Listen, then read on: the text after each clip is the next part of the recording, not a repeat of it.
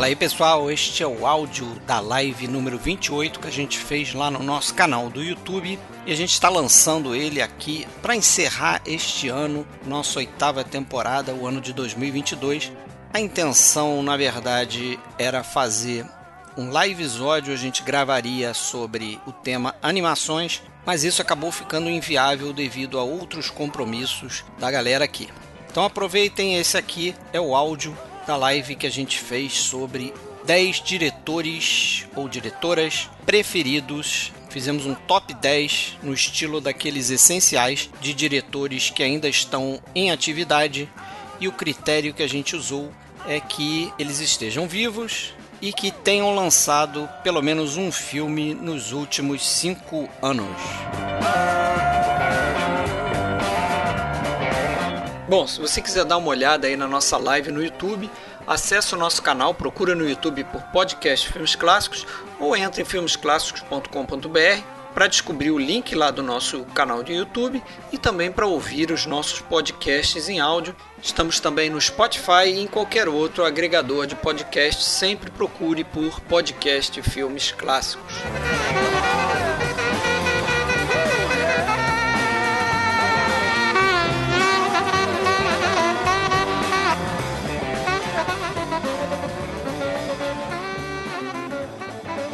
Fala pessoal, live número 28 do PFC começando neste instante. Todo mundo escondido atrás de um GIF, como sempre aí, os GIFs revelando, né? A listagem de cada um. Fala aí, tem gente nova, não, não tão nova, né? Pela segunda vez aqui. Ih, rapaz, começamos bem aqui. OBS me sacaneando, mas agora estamos bem. Vamos lá, William de Andrade, tudo bem? Fala aí. Tudo Como é certo, é meu caro. Boa noite aí, todo mundo. Tudo certo? Boa, Boa noite. noite aí a vocês, o pessoal do chat aí. Vamos que vamos. Boa noite, Alexandre. Seja bem-vindo, Tony. Buenas noches. Rafael. Opa. Boa noite. Boa noite, galera. Boa noite. E aí, como Boa é que vocês estão? Todo mundo de camisa branca, ótimos, cara? É isso mesmo? Poxa. Réveillon, né, cara? A minha é cinza. Réveillon aqui. É a minha cinza também, mas tá aqui, tá dando branco aqui na, na tela. Tu parece branca também. E olha lá, isso. É hora de mostrar as camisas aqui. Essa, eu visto essa camisa aqui, hein? Eu abraço essa causa. Os diretores. Todo mundo. E aí, rapaziada? Tudo certo? Vamos lá, tudo certo. Não vem com camisa, mas vem com caneca, serve? Serve. Estamos aqui também. Canequinha do PFC. Galera, mais uma live naquele estilo. Olha o print aí, ó. Print? Já tem print? Do Alexandre, com a caneca e com a camiseta. Ah. uma live aqui. Se não é naquele. Se não são os essenciais, a ideia aqui é trazer 10 diretores preferidos em atividade. E por atividade a gente quer dizer duas coisas, dois critérios que colocamos aqui. Um critério óbvio que é tem que estar tá vivo, certo? Para estar tá em atividade ser, tem que estar tá vivo. Não pode ser tá atividade vivo. paranormal. Não, não pode. Tem que estar tá vivinho da Silva.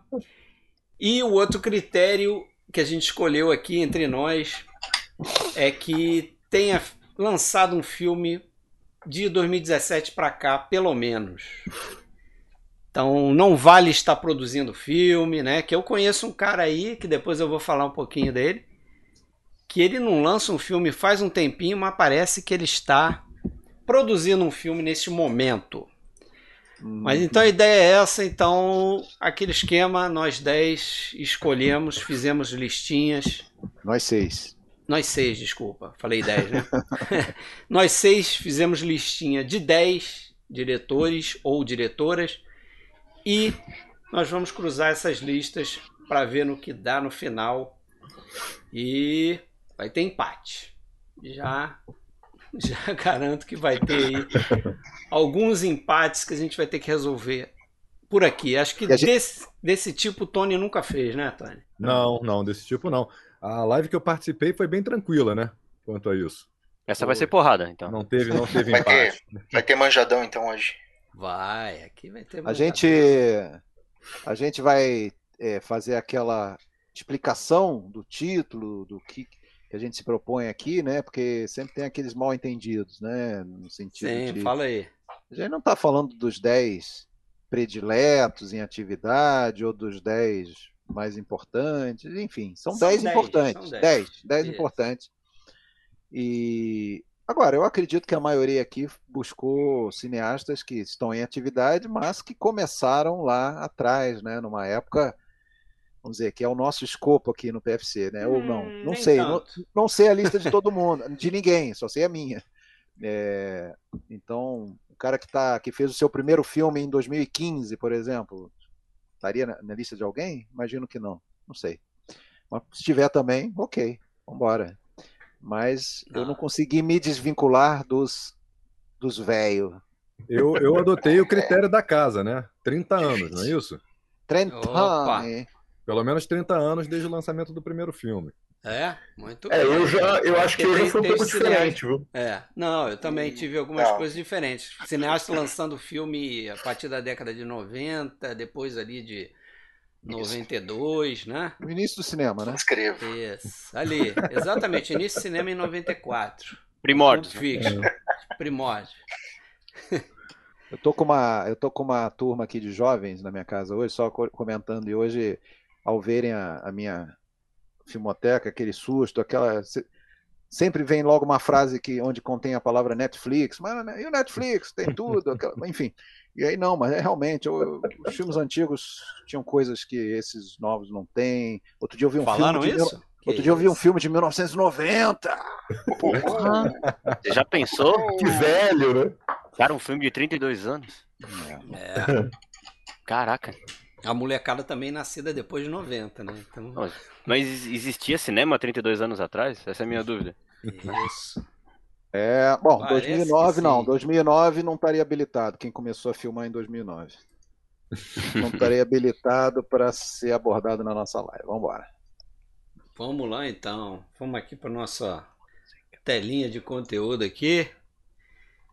E vamos, vamos começar, vamos começar com o senhor Fábio. A gente faz um sorteio, para quem não sabe, é sorteado aqui a ordem e a gente mantém a ordem, senão eu me enrolo mais do que eu já me enrolo aqui normalmente com esse negócio. aqui. Uhum.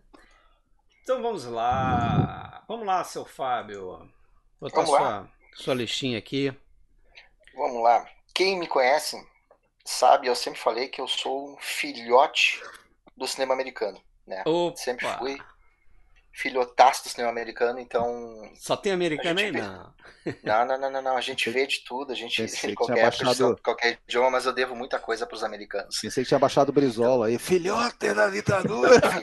É. Mas tem um, tem, tem um bom. Eu, eu não peguei.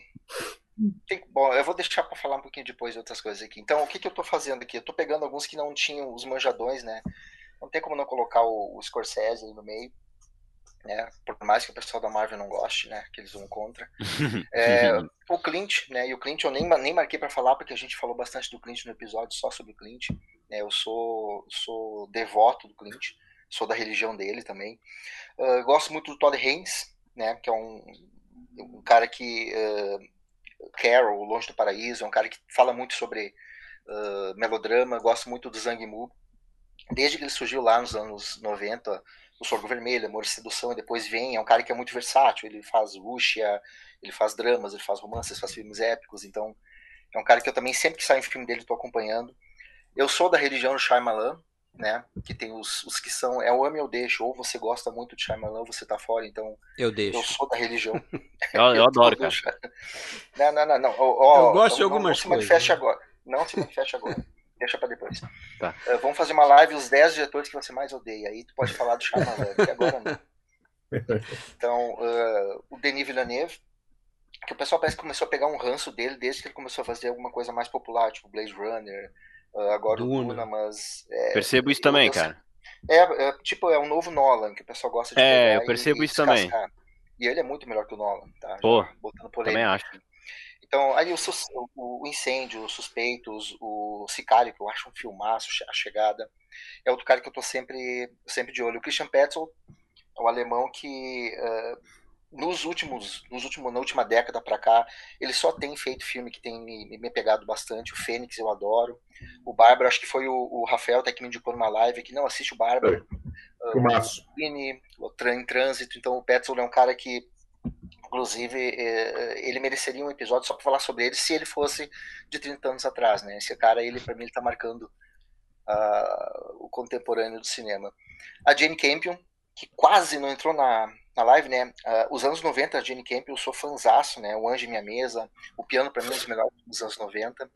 E aí ela vai lançar agora, nos 45 segundos tempo para nossa live, ela lançou o Ataque dos Cães. Ela só fez curta-metragem de 2009 até 2021 e eu acho que das diretoras em atividade, eu poderia citar outras várias, mas a Camp eu acompanho desde os anos 90 também. eu peguei como referência aquilo, são diretores ou diretoras que sempre que sai um filme deles, eu tô eu paro de tudo para assistir, independente do que diz a crítica, independente do que digam os outros, esses caras aqui eu sempre tento ver. Isso, então, isso a gente não comentou, né? Você falou num detalhe importante. Se o cara lançou curta Será que ele podia entrar no critério de 2017 para cá? Eu quase eu coloquei um cara. Eu acabei não botando para não gerar polêmica. Também. Eu, eu, coloquei também. É, Acho que entra. acabou que eu aceitei o teu. Eu vi que você colocou. Falei, mano, ele botou, vamos lá, ele vai falar Eu tenho a impressão cara, que colocaram um que eu não coloquei por causa disso, mas ele vai estar tá bem representado aí. Tá? É. Nós vamos ver depois. Olha lá. E aí eu escolhi para falar de dois. Uh, primeiro, o Spielberg, né? Uh, o Spielberg tem o, metade desses quadros aqui atrás são dos filmes do Spielberg. A minha minha cinefilia toda é formada à base do Spielberg. É, Caçadores Arca Perdido sempre fala, é o filme da minha vida, né? O filme que me abriu tudo.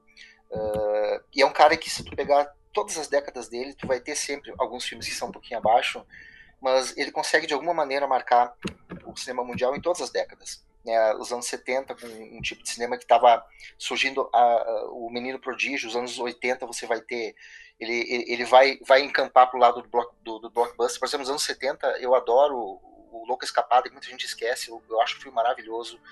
O, o Encurralado, o pessoal fala só dos mais famosos, do Tubarão, do Contatos Imediatos, mas é um cara que desde o início ele se mostrou esse cara que era um pouquinho acima da média, né?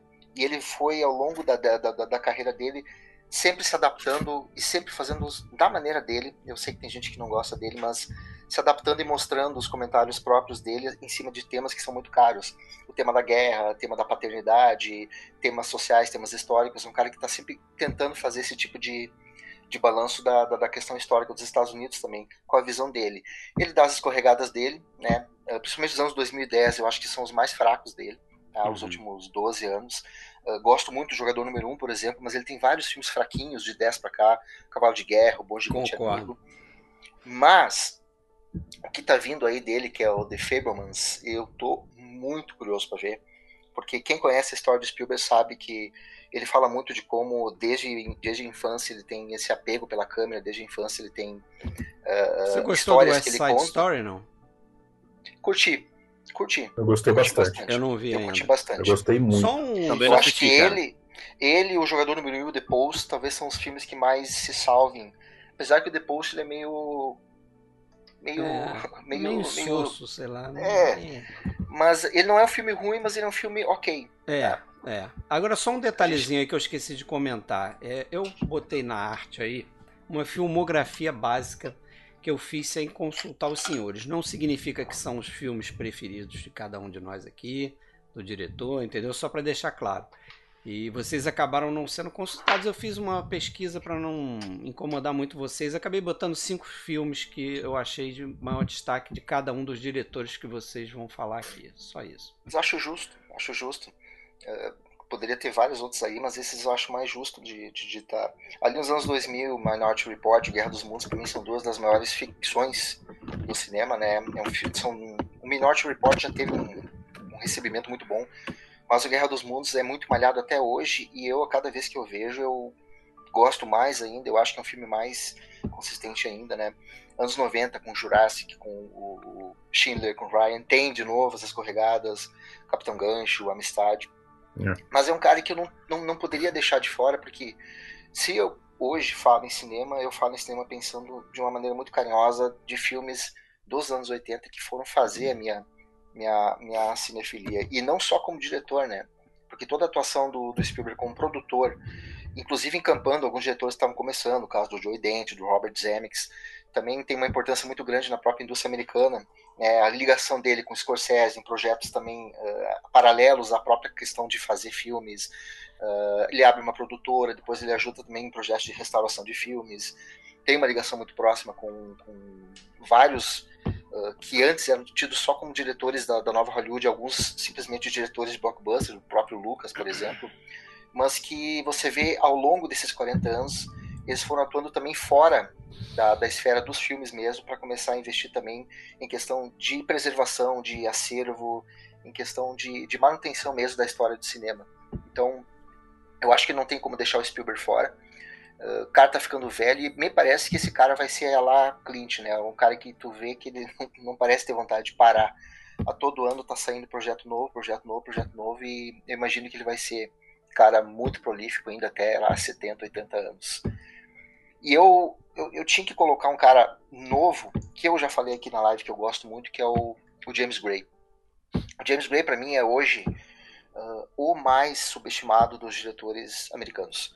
É um cara que nunca foi indicado para Oscar, os filmes dele nunca foram indicados para Oscar.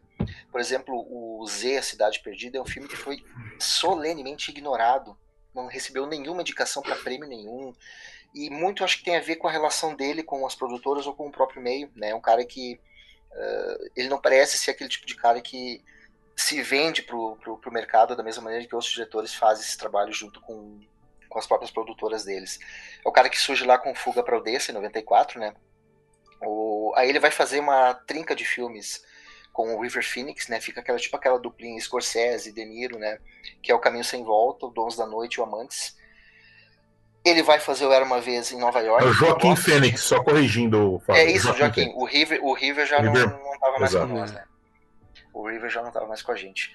O Era Uma Vez em Nova York, que eu não gosto desse título, não sei quanto é o Rafael, que conhece. Eu prefiro a Imigrante, que eu também prefiro. muito mais, muito mais conciso pro, pro, que a gente vê na trama. Aí ele faz o Ada Astra, Z Cidade Perdida antes, e agora ele tá com a Armageddon Time. Pelo que tá eu passando a mostra. De, Pois é, tem um monte de gente tá que já mostra. viu e, e, dividiu opiniões, né? É. Mas é aquela coisa, é o tipo de diretor que, independente do que digam, eu tô louco para ver o filme dele, porque é um. Eu não teve um filme dele da filmografia de 94 para cá que eu não tenha gostado. E ele é um cara que ele tem um, uma linha de, de narrativa temática que é muito que é muito visível. Ele fala muito sobre família nos filmes dele. Né? Sempre tem uma questão de conflito familiar ou de relação familiar, ou um personagem que dá muita importância para a família. O Astra fala sobre família, o Z fala sobre família, uh, O Caminho Sem Volta, Os Donos da Noite falam sobre família. Era uma vez em Nova York, fala sobre família, como a família faz falta. Então eu gosto de ver isso, ver diretores que não é só a parte técnica que pega muito, mas que você percebe que ele tem uma linha temática que ele segue, que ele é fiel àquela linha e que em cima daquela linha ele faz filmes que são tão diferentes e ao mesmo tempo são tão iguais. Né? Ah, ele faz um drama histórico sobre uma cidade perdida na Amazônia e logo depois ele faz um épico espacial de um filho buscando o pai. Depois ele vai fazer, depois de ter feito três filmes, dois filmes policiais, ter feito um, um drama sobre traição e sobre romance, quer dizer, é um cara que ele é, assim como o Spielberg, ele é muito prolífico em termos de temas, uh, de, de, de, de sinopse de filmes, de estilos de filmes, mas ao mesmo tempo ele segue uma certa linha e em cima dessa linha ele vai construindo os filmes dele. É, eu não sei quantos de vocês já viram quantos filmes do Gray, mas ele, eu diria que hoje dos americanos, fora, vamos ver, Scorsese, fora Spielberg, fora o Clint, que eu sou devoto, uh, ele é para mim o grande diretor americano dessa nova safra de 90 para cá. É uma opinião muito particular e ele não podia também deixar de estar aqui. E eu mais uma vez ter a chance de falar para vocês vejam os filmes do James Gray, porque esse cara ele ele tá um patamar acima, até pela maneira como ele não está se rendendo à, à indústria de maneira geral. Vamos ver agora com Armageddon Time o que, que vai acontecer. Já vi muita gente falando sobre o filme ser uh, ser preconceituoso, que ele ter questão de, de, de, de vários, vários. Eu não gosto de falar de crítica dos outros, cara, porque aí a gente começa a falar, bater em cima de um filme sem ter visto, e eu não gosto de, de, de criticar ou avaliar um filme a partir do que os outros falam mas eu nunca vi um filme do Gray receber críticas tão diversas, inclusive tão ruins quanto agora. Então eu tô curioso porque é a mesma coisa que o Shyamalan, cada filme do Shyamalan que faz, o pessoal bate em cima e a cada filme que ele faz eu gosto muito. Então eu acho que não vai fazer muita diferença para quem é devoto, né? Aquela coisa, o santo ele pode cuspir, uh, cuspir no chão, mas o devoto vai achar que ele tá lavando o chão. Então eu curto muito. Vejam filmes do James Gray, cara. Eu gosto muito também. vale a pena. E sabe que eu puder fazer um adendo aqui? Eu comecei a assistir mais por causa é, das lives que tu sempre falava. E eu lembro é. de da época que eu trabalhava na locadora, Fábio. Esses filmes aparecerem, lançamentos, e eu não dava bola, tá? Aí tu falou um dia Donos da Noite, falei, pô, isso aí é familiar, é, os amantes. Donos da Noite eu vi também indicação sua. E aí, é, eu fui assistir Donos da Noite, vi os amantes. Mas tem que ver mais. E depois eu vi o Ad Astra, pô, achei os três três filmaços, cara. É, o muito, Amantes tá? destrói, né? O Amantes é pra gente Filmaço. destruído. É, o Amantes é foda. Filmaço. Filmaço. Atuações sensacionais, cara. E o Ad Astra, pô, animal, né? É o apocalipse final é, dele. O Ad Astra dividiu muita gente, né? O pessoal achava que ia ter uma aventura espacial e não é isso. Hum. É exatamente o Isso é que é legal, né? Eu, pra é mim, é, é, o tipo, é o tipo de coisa que eu adoro. Porque ele não cai nessa armadilha de ser um filme espacial épico, mostrar grandes efeitos, não. É um filme espacial, se passa no espaço, mas ele é só um espaço geográfico, assim. Existe uma jornada muito mais emocional, né, a ser desenrolada, Pessoal, que é muito mais interessante. Eu, eu vi acho. no cinema, eu vi no cinema e na saída do cinema aconteceu exatamente isso que o Fábio falou. Eu senti opiniões divididas ali, muita gente dizendo que não tinha gostado e tudo mais. Mas é isso que eu ia falar. Eu, eu gostei. Eu, eu, não vi o filme, tá? Mas eu acho que deve ser o tipo do filme que desagrada muito desavisado. Que o cara vai Com naquela certeza. expectativa é. uhum. de que vai ver uma coisa Atrás e. Daquela fórmula. É, uhum. exatamente. Mas, Mas eu acho também que é muito como se vende o filme, né? Porque é. É, venderam a Diastra como uma, o, o Fábio falou, um époco espacial, aí você vê o Brad Pitt. Mas os caras vão sempre algo, né? fazer né? isso, né? É, vão então, fazer isso, mesmo que a, sabendo o que o filme ele, é isso. Ele se sente traído às vezes, né? É. Mesma coisa aconteceu com Gravidade, né? No momento do, do, é, do lançamento. A gravidade é a mesma. Isso aí. E eu também adoro. Bem lembrado. É, eu também adoro. Bem legal. E ele aliás, não aparece aqui. Aliás, e ele não aparece na aqui. nossa lista. O Afonso Na lista de ninguém. Ah. o. Mas ele, é. ele, ele sabe aí, que a gente. Olha, que a gente gosta ele, dele, né? Ele sabe que a gente gosta dele. Um abraço, que a gente ama ele. É, é vai com Deus, dele. querido. É. Deixa eu citar, a gente tá. A gente vai citar os Coringas lá no fim, né, Fred? Isso, no fim. No fim, a gente faz um apanhado geral aí. Ali, o Fred, já que a gente falou é, do Quaron, pô, ele tem uma versão de Grandes Esperanças que eu gosto bastante, cara. É. Que é uma releitura, né? Sim, sim, com o Ethan Hawke, né? Pô, cara, eu acho Não sensacional. É muito bom, tá? Qual tem a, a, é, Grandes Esperanças, né? Que é o romance do... Ah, é Grandes Esperanças mesmo, não é? É o romance do Charles Dickens. E Ethan Hawke. Ethan Hawke, Robert De Niro também. Ah, é muito bom, cara, porque assim, é um filme famoso pela adaptação do David Lean, né? Uhum. 52, Sim. se não me engano. 46. 46? 46 é, e aí o. E aí, pô, essa é, é uma releitura, é a mesma história, se passa nos tempos modernos. Pô, acho muito, muito, muito boa, cara. Muito boa mesmo. Legal. Mais uma dica aí, colhida. Vamos pro nosso próximo participante da noite, Tony. Opa. Manda ver, Tony. Tua listinha vai aparecer. Vamos lá. Vamos lá. Foi, tá aparecendo já? Vamos lá? É, demora um pouquinho. Se você vai, tiver vai, uma cola vai. aí, mas é Clint isso. Não, eu já tenho aqui, já tenho aqui. Já? Cara, a minha lista talvez seja bem manjada, né, cara? E sem tantos americanos quanto a do Fábio. Mas eh, tem muitos americanos também. É, eu acho que de todo mundo vai ter, né, cara? Porque, é, como nós conversamos já algumas vezes, a gente recebeu muita influência direta, né, cara? Principalmente Olha numa época. Só, é, numa já época... tô vendo sua lista, hein? numa época é, que a gente viveu de Guerra Fria e tudo mais, e a gente estava sob uma influência americana muito forte. Eu acho até muito natural que a gente que a gente faça isso, e fora a força mesmo da indústria do cinema americano, então acho muito natural. Mas, cara, vou dar uma passada rapidinho aqui na, na minha lista, eu vou deixar para falar por último nos, dos dois que eu escolhi, né? O Scorsese, eu acho que porra, não tem como a gente tirar, né, cara? Um autor de, de, de filmaços aí, o Taxi Driver, Touro Indomável, Os Bons Companheiros. Tem um filme que, cara, não sei se vocês gostam, mas eu adoro por toda a polêmica que ele, que ele levanta, que é A Última Tentação de Cristo. Gosto adoro também. esse filme, cara. Eu gosto. Também gosto. Sensacional, cara. Por toda a polêmica. E engraçado que é uma polêmica que não deveria ter, né? Mas, enfim. ela acaba acontecendo.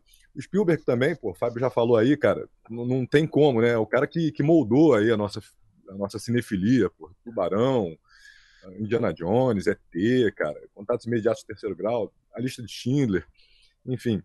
Spike Lee, cara, eu acho um, um, um diretor que não é só bom, eu não gosto só dos filmes dele, não, eu acho um diretor necessário principalmente para os filmes, para os dias de hoje, por tudo, por tudo que a gente está vivendo, Verdade. e não é um fenômeno só americano, não. Principalmente americano, né? Claro, o Spike Lee é americano, mas é um, uma questão que a gente vive hoje no Brasil, que a gente vive hoje na Europa, e, e eu acho ele, então, um, um, cineasta necessário, mais do que importante. Adoro, amo, faça a coisa certa.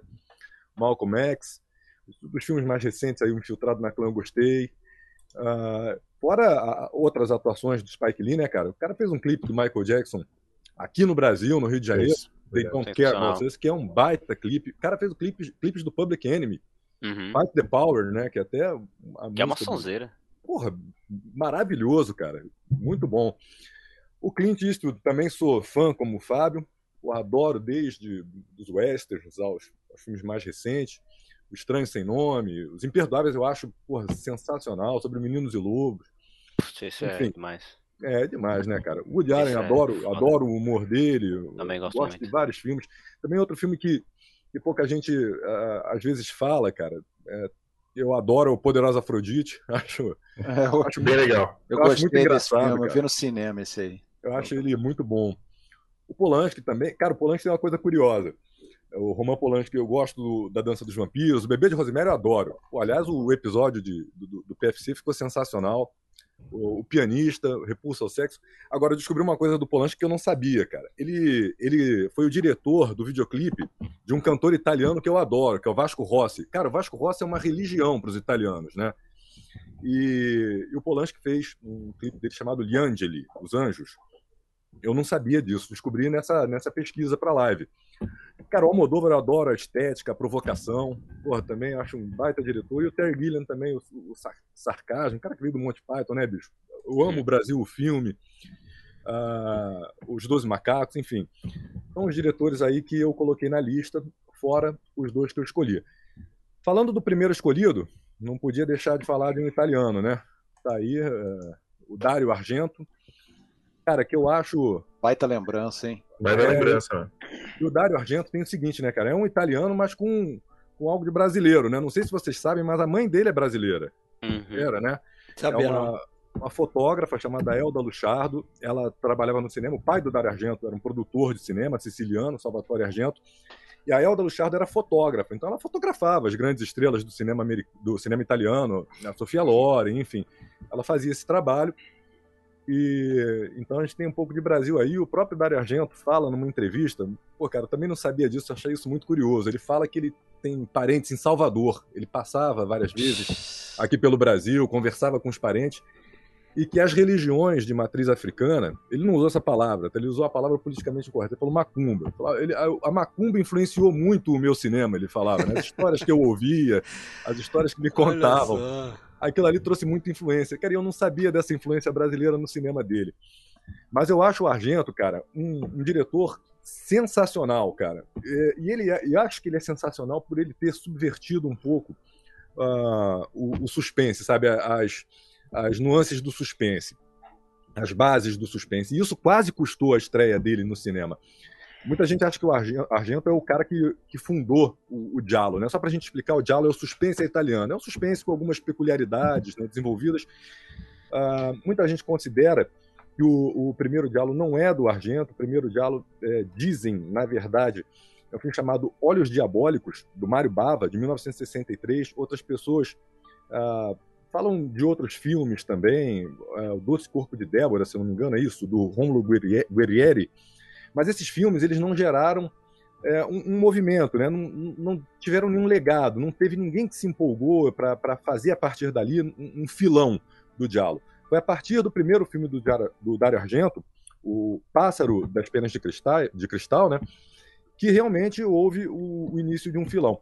O Argento ele se inspira é, no, no, no Mário Bava, nesse filme do Mário Bava, na linguagem usada pelo Mário Bava, né, o assassino, o cara que veste aquele capoto preto, né, a luva de couro, a, a arma cortante, a faca, para poder desenvolver a sua linguagem de Jalo. Mas ele, acres, ele acrescenta umas outras coisas, né, umas outras é, questões bem importantes que partem dele mesmo e que vão determinar é, como vai ser a gramática é, do diálogo. Né? Vão, vão, fornecer as bases do, do a partir do pássaro das, das plumas de cristal. Então, a, é, é, esses elementos do Bava estão presentes, mas ele dá uma atenção maior à execução do crime a partir dali. A gente nota que o crime vai ser praticamente coreografado, né, com o uso de elementos estéticos, que, que torna ali o crime é, puramente visual. A gente vê, por exemplo, o sangue muito vivo, né, o sangue quase fluorescente ali, é muito brilhante. Parece uma tinta. Isso, parece é. uma tinta, cara. É uma coisa. E isso vai influenciar, né, cara, daí para frente. É como se aquela cena fosse surreal, né? Saísse do realismo ali do, do, do, filme naquele momento e surgisse só como uma expressão, uma, uma coisa visual mesmo, né? O assassino é uma pessoa que ninguém espera. Um outro elemento que vai ser introduzido aí pelo Argento no, nos filmes, no diálogo, né?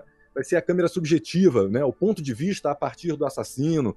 Alguns elementos de humor. A partir desse filme, nesse filme, no Pássaro da, das Penas de Cristal, das Plumas de Cristal, tem um personagem que é o cafetão que está na prisão, que o personagem do Tony Musante vai consultar, vai pesquisar. E ele é engraçado, traz ali alguns elementos de humor, até então não tinha isso, né? E até a falta de linearidade da narrativa. A gente vê que o, que o assassino ele sai de onde menos se espera, né? De qualquer lugar ele pode surgir, não tem tudo aquilo. Mas enfim, isso quase custou o, o filme do Argento pelo seguinte: quando ele estava começando a fazer esse filme, aliás, é, tem participações bem importantes, colaborações importantes, música do Ennio Morricone, e é o primeiro filme que é a fotografia a, a cores feita pelo Vittorio Storaro, né?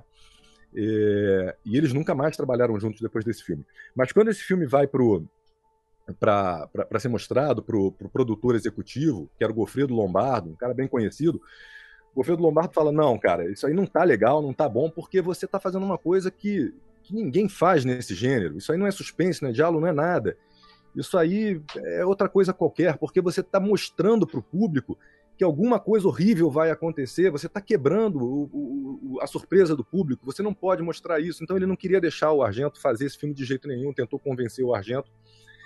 E aí, o pai do Dário Argento tá, sai da sala da reunião, olha a secretária do Gofredo Lombardo e ela está comendo um sanduíche. Isso pelo menos ele conta, né? O Dário Argento conta. Ela está comendo um sanduíche e está com a mão tremendo. E aí ele pergunta: o que, que foi? O que, que aconteceu? Você está nervosa? Ela fala assim: eu acabei de ver o filme junto com vocês e eu tô apavorada até agora. E aí ele chama o Gofredo Lombardo e fala: olha, ela é o público para o nosso filme. A gente vai lançar o filme. Vamos ver, ela é o, o nosso público-alvo. E uh, quando o filme foi para as telas, primeiro lançaram em Turim, lançaram em Milão, não teve uma boa aceitação do público, mas depois fizeram o teste em outras salas de outras cidades, em Florença, em Nápoles, e aí foi um sucesso. O público comprou a ideia. O, isso fez com que o Argento lançasse outros dois filmes importantes, né, da, do Diallo, uh, O Gato de Nove Caudas e Quatro Moscas sobre o Veludo Cinza. Esses filmes, esses três filmes compõem a chamada trilogia dos bichos, porque tem esses nomes de bichos né, nos filmes. E muitos diretores de filme B começam, então, a copiar essa ideia. E aí o Argento para com isso e vai começar a fazer, a colocar outros elementos nos seus filmes, né? Em 1975, cara, ele lança um filme que acho que é a obra-prima dele, né? Cara? Eu também acho. É, o Profundo Rosso, né? O Prelúdio Nossa, para Matar. Esse brilhante. é o Suspiria. Esse é cara, brilhante, é, brilhante. Em, seguida ele lança o Suspira. O Suspira é o seguinte, né, cara? Aquilo é um delírio. É maravilhoso. É, um delírio estético, visual, sonoro, uma coisa sensacional. Acho que o William deve gostar desse som também da banda Goblin, né? Que faz Sim, nossa, cara, é, é, o que eu ia dizer. Esse Sem, eu tenho em Blu-ray aqui. Sem é esquecer, muito... o, que, o que aliás é uma marca do cinema de gênero, não só do diálogo, né? Italiano, que é as trilhas sonoras sensacionais, é das São. melhores. Pô, esses dias o Alexandre mandou uma pra mim ali que puta que pariu.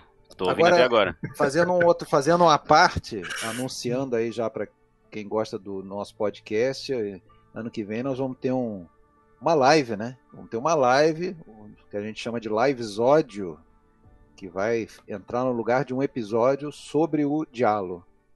Opa! Nós ainda não definimos é. quais os filmes vão ser destacados, mas eu ouso dizer que o Profundo Rosso Prelúdio para Matar vai ser um deles. Esse filme é maravilhoso. Mas aí, no, no, Profundo Rosso, é claro que ele tem ali os elementos de diálogo, né? Mas ele começa a dirigir um pouco mais o cinema dele pro, pro horror, né? Que vai dar depois no Suspira e tudo mais.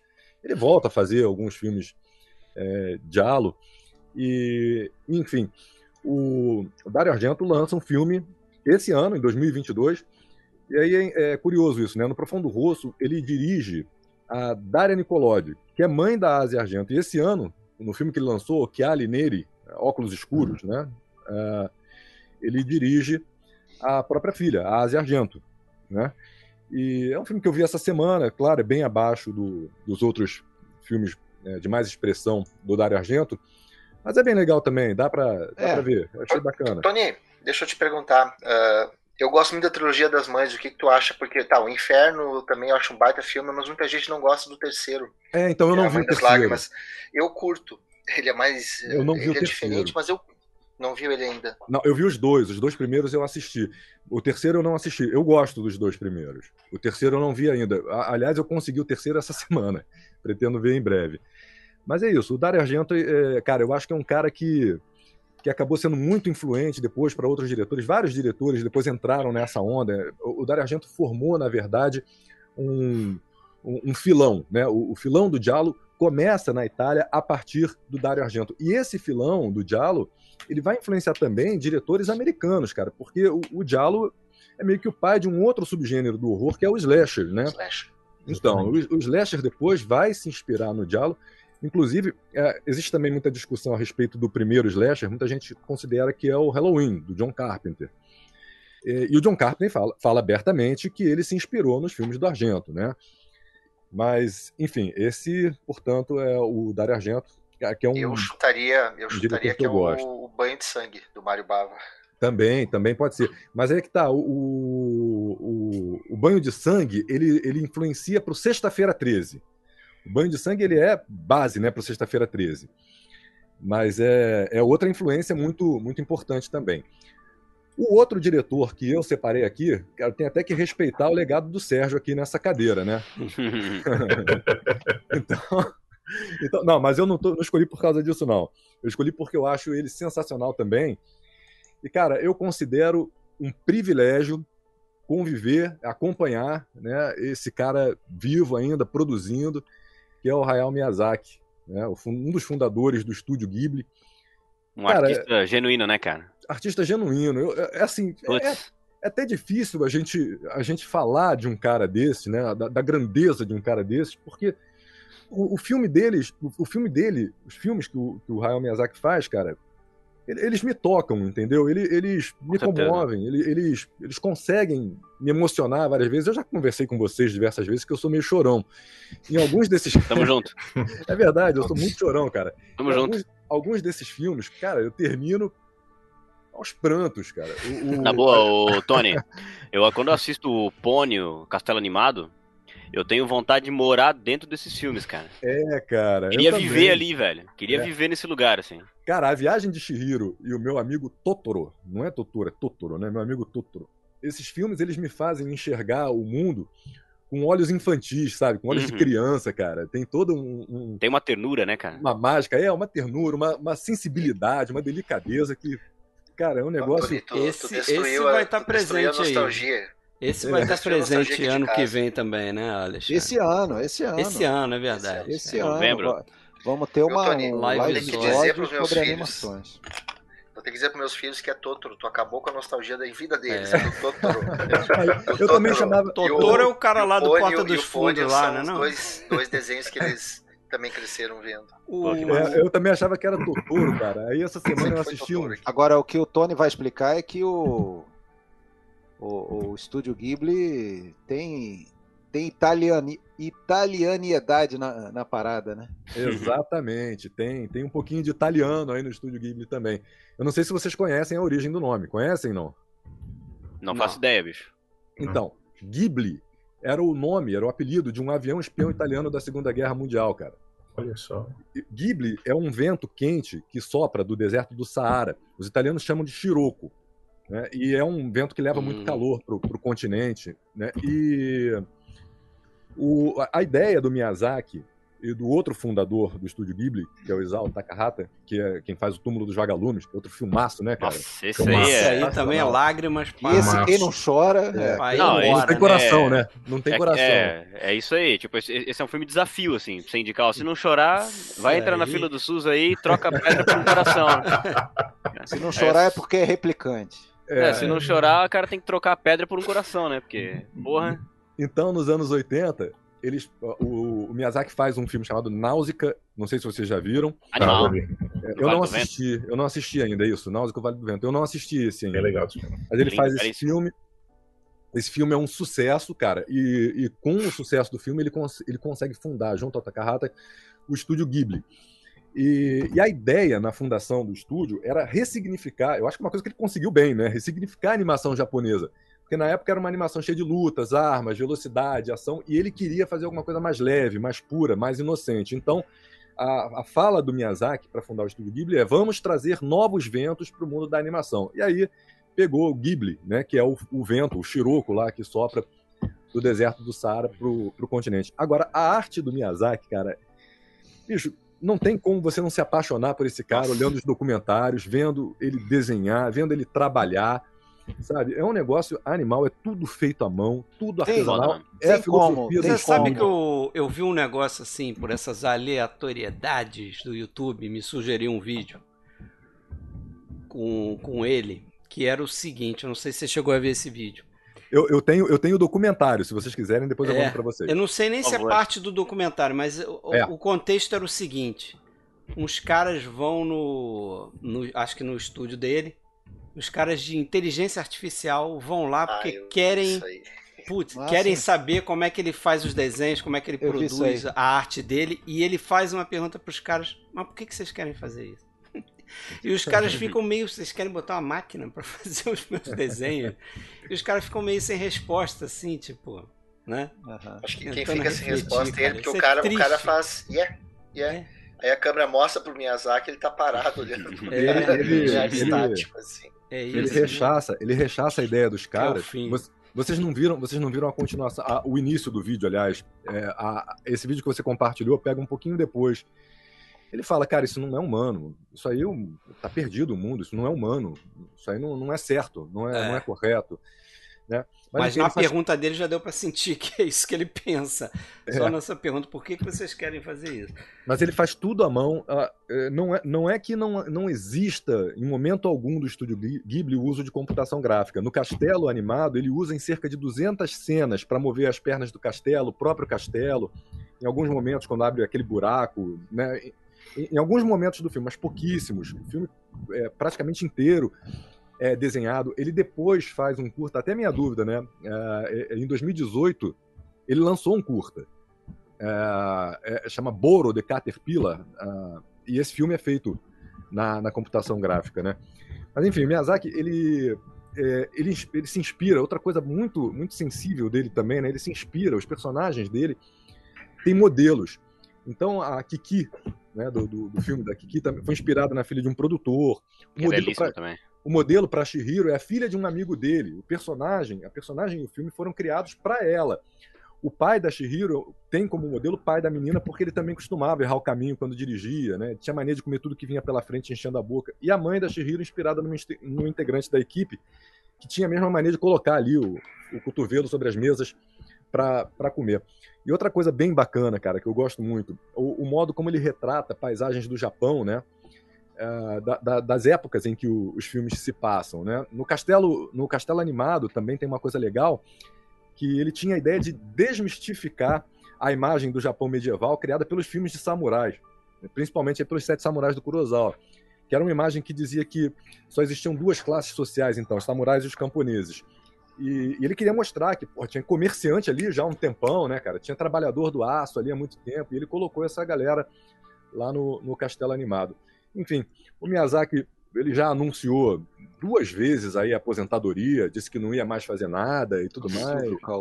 É, depois ele foi convencido a voltar, mas ele está bem cansado, cara. Nos documentários dá para ver isso. Ele já não consegue trabalhar no mesmo ritmo. Ele diz que, é, que, que não consegue se concentrar, que se ele se concentra como ele se concentrava antigamente, ele se cansa muito. O cara tem 81 anos, né, bicho? Mas mesmo assim ele está trabalhando no ritmo ali lento, sem previsão de lançamento, para o último filme dele, que vai ser o último filme dele, que é um, um projeto chamado How Do You Live, é inspirado num romance japonês, eu não sei qual é o título original. E ele diz, cara, isso aqui quando, eu, quando ele fala isso no documentário, pô, a, a, a garganta fecha, né, cara? Ele fala que é dedicado ao neto e que esse filme vai mostrar que o vovô em breve vai partir para outro mundo, mas vai Nossa. deixar esse filme para ele. Isso é sensacional, né, cara? Esse, é filme, esse filme era para ser lançado, era para ter sido lançado na Olimpíada de Tóquio, mas a idade do Miyazaki e a pandemia não deixaram. Enfim, cara, eu acho esse cara um monstro, um monstro. Eu tenho certeza, tenho certeza não, eu consultei, consultei o Sérgio no privado e ele aprovou a minha escolha. Disse que, disse que se ele tivesse aqui, ele também ia escolher. Muito bem. Estamos surpresos.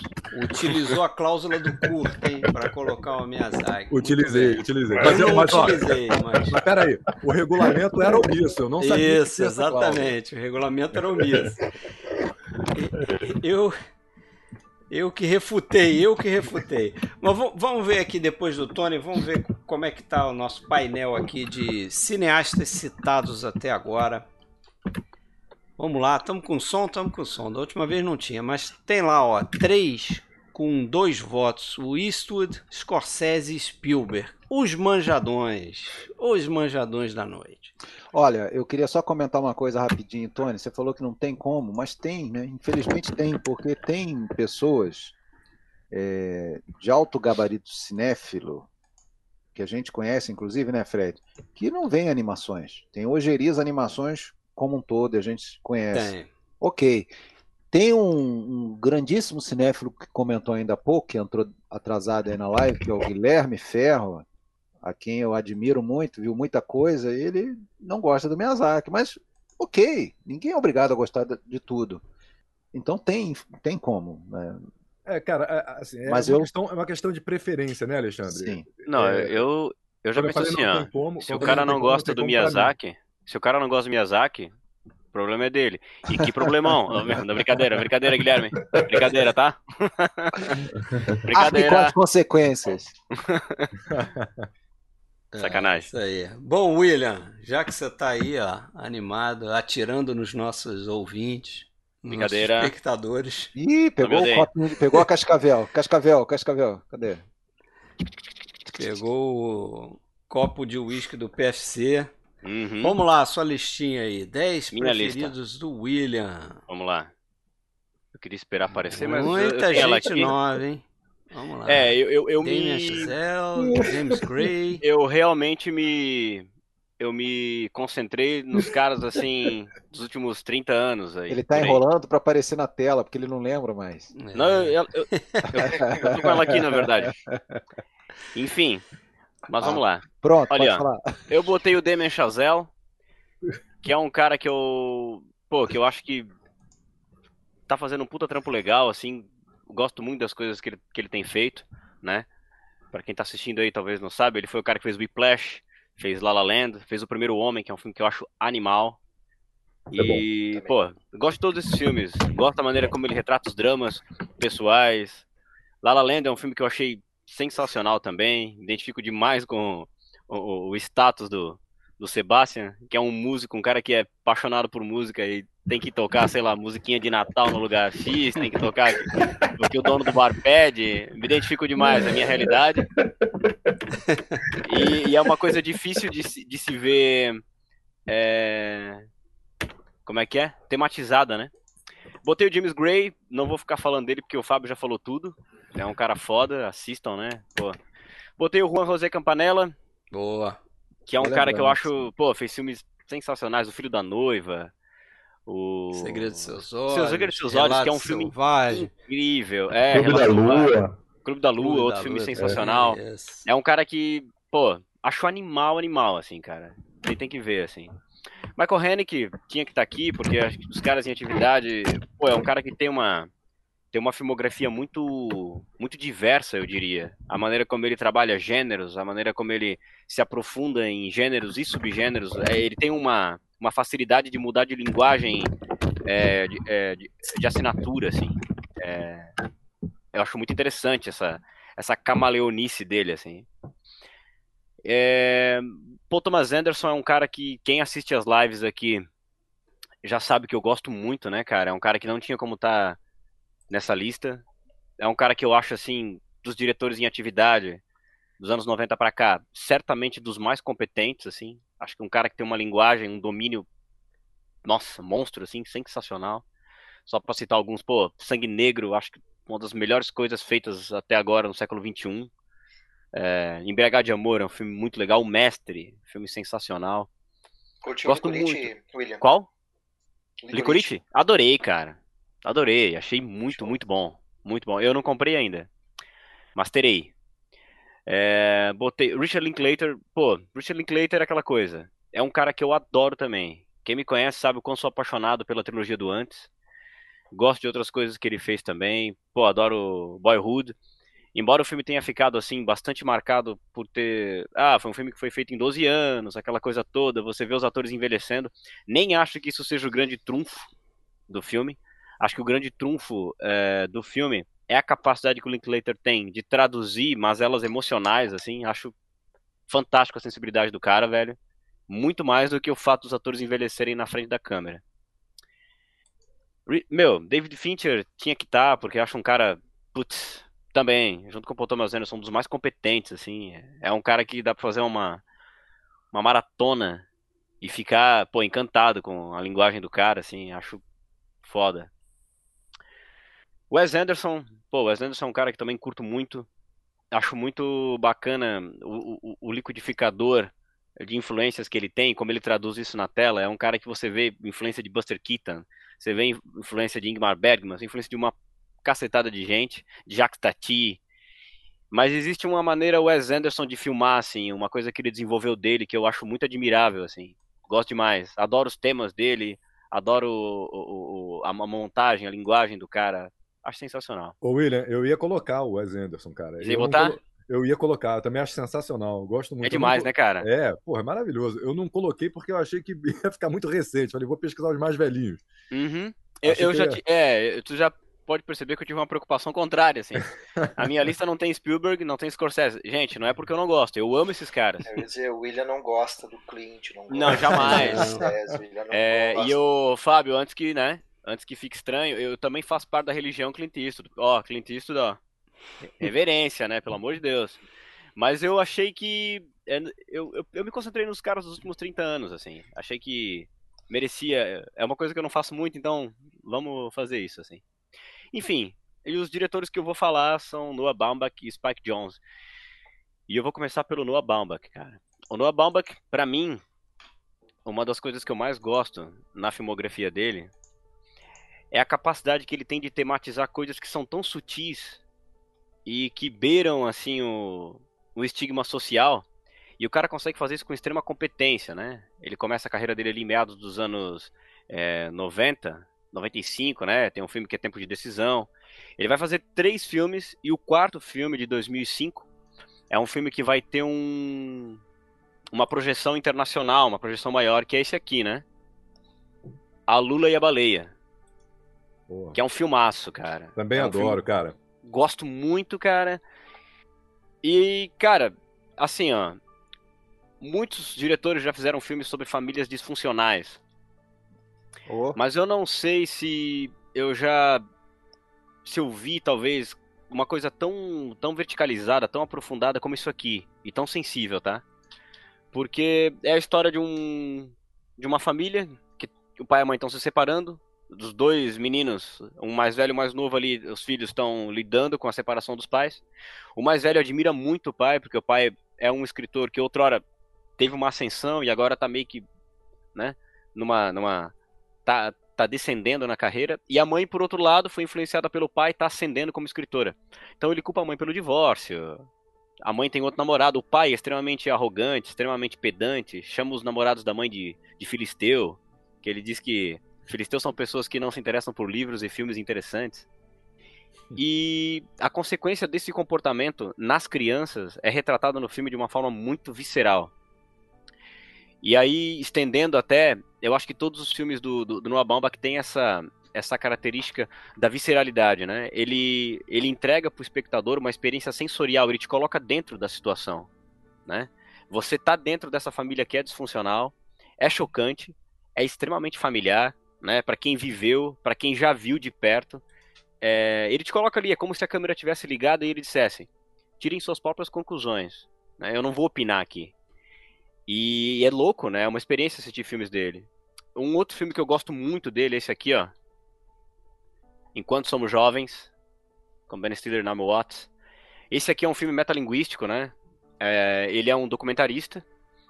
E eles já estão ali, 40 e pouquinhos. E todos os amigos da idade dele, deles acabam vivendo essa fase de, de, é, de serem pais, de formarem família, de estarem mais caseiros. E eles se sentem deslocados e acabam fazendo amizade com um casal jovem, um casal meio hipster. E, e, e aí que tá para mim essa sutileza que o Noah Malba consegue tematizar, que me encanta, cara. Não é um tema, é, é, de fato. Mas assim, ele é uma crítica sobre uma intersecção, uma intersecção geracional, sabe? Tem esse casal mais maduro, tem esse casal mais jovem, mas ambos, à sua maneira, são deslocados da sua idade, do seu tempo, a identificação sociocultural que permeia a, a, o tempo desses de vida desses casais. E eu acho isso é uma coisa que me fascina, porque tu tem que ter muita sensibilidade para tematizar uma coisa que é tão sutil, que talvez nem seja abrangentemente tematizável, sabe? Vou fazer um filme sobre, sei lá que nome dá para isso. Eu, eu gosto muito da sensibilidade dele. E aí aquela coisa, né? Os casais ambos são é, é, deslocados por conta disso, projetam uma imagem do que verdadeiramente não são e fica um embate de ego entre eles, assim. Acho esse filme incrível, cara. Posso citar mais dois, assim, que não são tão famosos, que eu gosto bastante, que é o Margot e o Casamento, que é o, um filme parecido, assim, nos mods do que Woody Allen fez com Sonata de Outono. Uh... Eu falei Woody Allen ou Ingmar Bergman? Woody Allen. Ingmar Bergman. E o Woody Allen fez Interiores, Rani e Suas Irmãs que é a, disputa entre irmãs, aqui, o ego entre irmãs, né? Tem um, um, destaque aqui que é a primeira vez do Jack Black fazendo um papel dramático, que é bem legal também. E tem esse outro filme aqui, que é, é o nome é Greenberg. No Brasil sei com esse título horroroso de O Solteirão. que eu acho um filme bem legal, porque retrata a história de um cara, de novo, uma coisa que é sutil, difícil de tematizar. Que é um cara que ficou obcecado por uma má decisão que ele teve no passado, né? Ele tinha uma banda, era para assinar contrato. As, as, as condições não eram favoráveis, ele negou, a oportunidade não bateu de novo na porta e ele fica preso nisso. E se torna uma pessoa extremamente amarga por isso e acaba poluindo os relacionamentos é, outrora saudáveis que ele tinha, né? Isso também é uma coisa muito sutil de se tematizar e ele faz isso aqui com perfeição, cara. O Noah Baumbach, para mim, eu acho que futuramente, se a gente chegar num, num futuro onde a raça humana tem que ser resetada, e, os, e o cinema sobreviver, eu acho que os filmes dele podem servir de, de, de museu de costumes. Porque eu acho que ele, ele retrata o nosso tempo de uma forma muito eficaz, cara. De uma forma muito visceral, assim. E sensorial. Assistir os filmes do Noah Baumbach é isso. É, é ser colocado no meio de uma, de uma situação e viver ela junto com esses personagens, assim. Eu sou fascinado pela maneira como ele filma, como ele roteiriza e, e, e, e como é que eu vou dizer, como constrói os diálogos, né? Ele é membro aí de um estilo nova-iorquino ali, começou em Nova York, chamado Mumblecore, né, onde os, os diálogos são todos improvisados, as temáticas dos filmes e de gêneros. Na verdade, Mumblecore é um subgênero, né, do cinema alternativo. E é meio comédia, meio romance, tem drama, tem terror também, mas é muito focado é, nas situações pessoais, né, no desenvolvimento pessoais, assim, é, é bastante interessante. E ele é casado com a Greta Gerwig, né? eu, não, fez... eu não sei, o Rafael. É, ela fez filmes, alguns filmes com ele, a história de um cara. Não, perdão, Francis o Francis Ha. Francis, Francis Ha. Ha fez com ele e tal. Ah, verdade, eu não sabia uma que ele tinha Ela também é uma boa diretora, né? É. Tá fazendo bastante filme agora também. É, o último filme dele aí foi História de um Casamento, que eu também adorei. No ano em que foi é. lançado, foi acho que meu lançamento favorito, assim, gostei muito. E um outro diretor que eu vou falar é o Spike Jones, né, cara? O Spike Jones é um cara que eu gosto muito, velho. Gosto, naturalmente, né? Ele tá aí, né? Por isso que eu, eu, eu coloquei ele aí, eu gosto muito dele. Já ele, é, eu acho. Ele tem uma coisa em comum ao Noah Baumbach, mas eu acho que ele tem um modus operandi diferente. Ele também tematiza coisas que são muito sutis, mas eu acho que ele entrega uma experiência mais intelectual.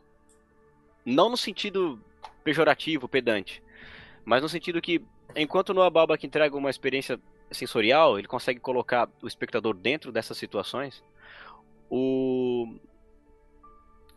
o Spike Jones ele consegue construir as mesmas situações e botar símbolos em cima. Então a nossa experiência começa a ser mais intelectual porque a gente tem que reduzir o símbolo à nossa bagagem e entender o símbolo, entender a situação de acordo com a nossa bagagem, né? É o que ele faz com Quero Ser John Malkovich, com adaptação, com ela, né?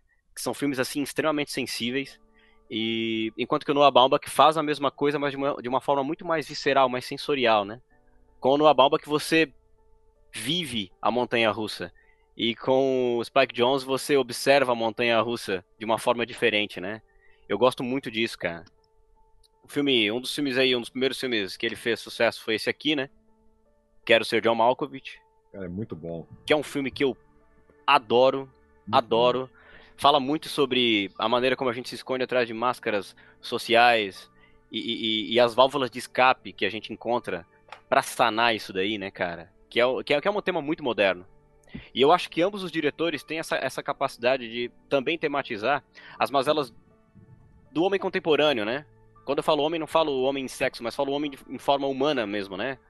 É, a depressão, a ansiedade, essa necessidade de escapismo, de projeção de imagem, de vitrine, né? Então é, ele, é, ele é incrível nisso, cara. Um outro filme dele que eu adoro, Adaptação, né? Muito bom. Né? Ambos esses dois aí que eu, que eu falei são roteiros do Charlie Kaufman, né? Que é outro cara que é, putz, acho sensacional também. Aqui, ó, Onde Vivem os Monstros, também é um filme muito interessante dele, esteticamente muito legal. Gosto muito. E, cara, eu acho que um dos últimos lançamentos dele, um filme que eu amo, é esse aqui, velho. Pô, eu também gosto. Cara, acho assim um dos melhores filmes muito lançados bom. nos últimos anos. E para mim isso aqui resume tudo que eu quis dizer, assim, tudo que os outros filmes anteriores também fizeram.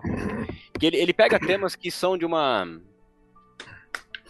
de um escopo intelectual que tá muito ligado. Quando a gente vai ler leituras densas, assim, por exemplo, a gente vai ler Bauman, né?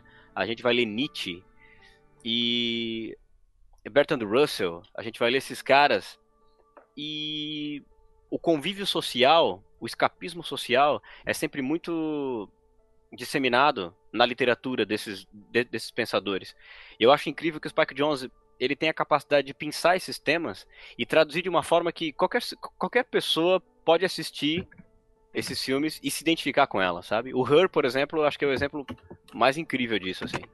Porque é a história de um cara que está passando por um, um rompimento emocional recente, ele se divorciou, e ele compra um sistema operacional que funciona como inteligência artificial e ele acaba tendo um, uma ligação emocional, um romance com esse sistema operacional.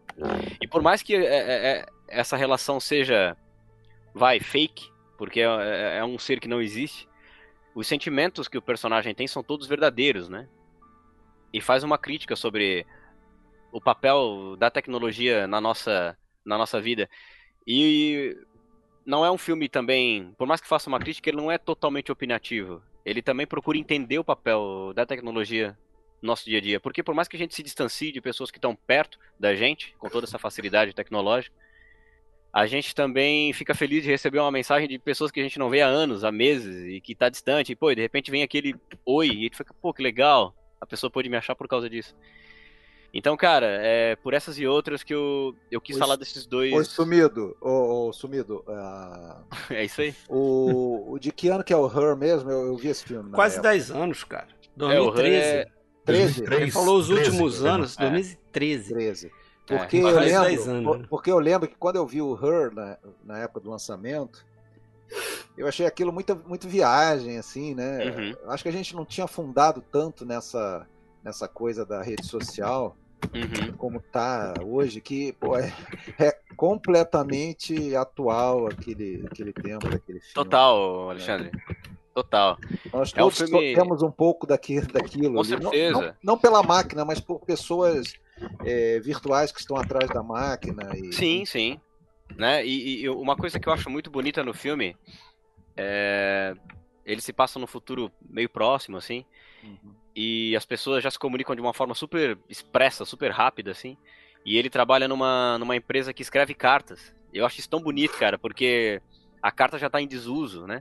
E aí ele é uma empresa que funciona assim, as pessoas mandam informações para ele. Ah, eu quero mandar uma carta para minha namorada. O nome dela é tal, a gente se conheceu tal, ela gosta disso, gosta daquilo. E com base nessas informações ele redige uma carta que é super emocionada, que é super bonita, assim. Ele tem uma profissão muito bonita. E meio a um tempo em que as pessoas já estão meio que se abstendo, né, dessa coisa emocional, assim, do sentimento mesmo. É, é um filme muito, muito bonito, cara. É, é roteiro original dele, ele ganhou Oscar até de roteiro original, ganhou o Globo de Ouro por isso. Agora e... o, o. Ah, termina aí. Não, não, pode falar, bicho. Não, eu vou quebrar totalmente o que você tá falando aí. O... Não, eu acho que eu já concluí. Um, um espectador lembrou aqui, não sei se você citou, hum. o, o, Ulisses lembrou aqui que ele foi responsável por dirigir o, aquele clipe do Beastie Boys. Uhum. Sabotagem. Sim, sim. Ele dirigiu clipe do Beast é Boys. É sensacional. Ele dirigiu Bjork, ele dirigiu R.E.M., ele dirigiu Weezer, dirigiu Foo Fighters. É. E também foi casado aí com a Sofia Coppola, né? É, dizem aí que Encontro dos Encontros é, é meio que uma coisa autobiográfica, que ela, ela, ela fez esse filme baseado numa experiência que ela teve quando foi casada com ele, né?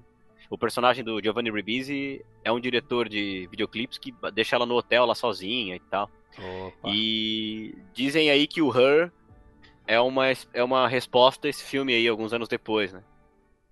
Ah, legal. Eu acho sensacional, cara. Aproveitar que você citou o comentário do Liz para agradecer o pessoal comentando aí. É, é, bacana, né? Esse chat, essa interação e a gente, em vez de ter uma conversa a seis, acaba tendo uns insights aí de, de outras pessoas também. É bom quando o chat é usado para interagir com o que a gente está falando e agregar a conversa, né? Isso pois aí. É. Vamos botar aqui a tela então cheia aqui. O, a listinha. Agora tem quatro diretores, porque entrou o James Gray. Valeu, William. Aí, é, William colocando aí. James Gray. E tamo junto. O resto da galera com um. Tá ficando grande a lista, hein? Cadê? Não vi ainda. Vamos lá. Vamos ver no que vai dar isso aí. Só tem americano. Nada. que isso? Agora que apareceu para mim. Vamos apareceu? lá. Quem que são os líderes? Clint. Ah, Spielberg, Scorsese, James Gray, Scorsese e Eastwood. Isso. Só tem um italiano Quatro diretores agora, com oh, dois. Me aguardem. Vamos ver. Vamos lá então, Alexandre. Vamos para sua listinha.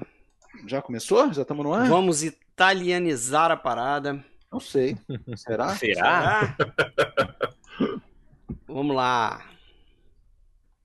Já está na, tá na tela. Na tela a minha lista? Bom, a minha lista tem os manjadões também. E eu não vou nem perder tempo aqui falando deles, porque eles já estão bem abordados aí. O Clintão está na minha lista, vai disparar. Scorsese. É, já falaram aqui do Woody Allen hoje, já falaram do Roman Polanski um pouquinho. Estava na lista do Tony Polanski, né? Isso. Nós Woody concordamos, nós concordamos também. em cinco, Tony. Eu vi a tua lista, nós concordamos no Clint, no Polanski, no Allen, no Scorsese, eu acho. E Isso. concordamos também no Almodóvar. Isso. É, coloquei, pouca gente lembrei, lembrou. É, eu lembrei dele também, também conquistado ali pelo melodrama misturado com pitada de humor negro, com é, é, é aquelas narrativas intrincadas, é, as cores berrantes, enfim. É, então, esses seis. Tem os irmãos Coen, eu acho que ninguém lembrou deles até agora. Até agora. É... Ah, verdade. É... Eu quase que entrou na minha, tá, Alexandre? Recentemente fizeram aí o... mais uma versão do Macbeth. Só uhum. que aí já, aí já vai para 11, Alexandre, já estoura, né?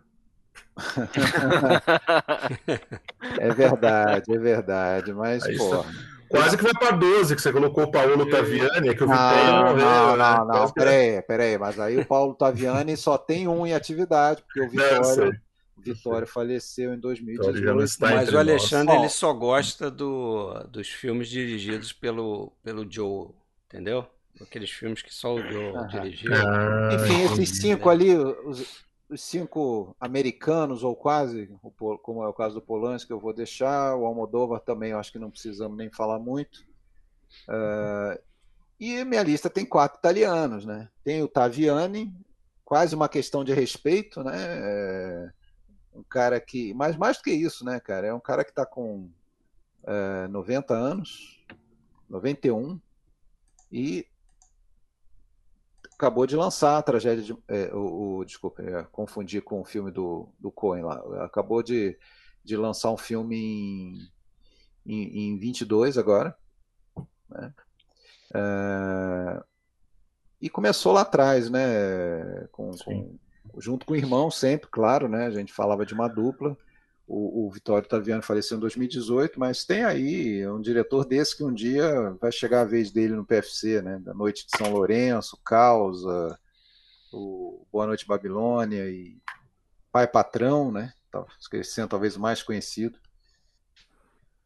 Mas também não é o, um dos que eu vou destacar hoje, e também coloquei um outro diretor italiano que não é muito lembrado, mas que tem uns filmes baseados sempre, ou quase sempre, em fatos reais aí, que é o Marco Giordana, né, que é um, fez um filme muito interessante ali sobre o, o assassinato Pasolini, tem outro que é sobre um assassinato político relevante na Itália dos anos 80, lá os, os 100 Passos, é, fez um filme que eu sei que o Tony viu também e gostou bastante. Acho até que eu vi por indicação dele, que é o Sangue Pazzo, né? Aquele filme que, isso, que isso. trata da, de um caso real, de um casal de atores da era do cinema fascista, né? O Oswaldo Valente e a Luísa Ferida, que cometeram o erro de muita gente, claro, quando tem situações como a do, do fascismo, de é vamos dizer, se vender um um pouco, né, ou, ou, se,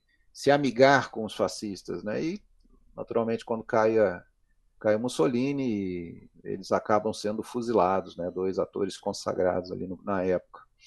E esse filme trata disso, e o, a grande a grande obra do Marco Túlio, que é o, o melhor da juventude, né, com as suas seis horas de duração.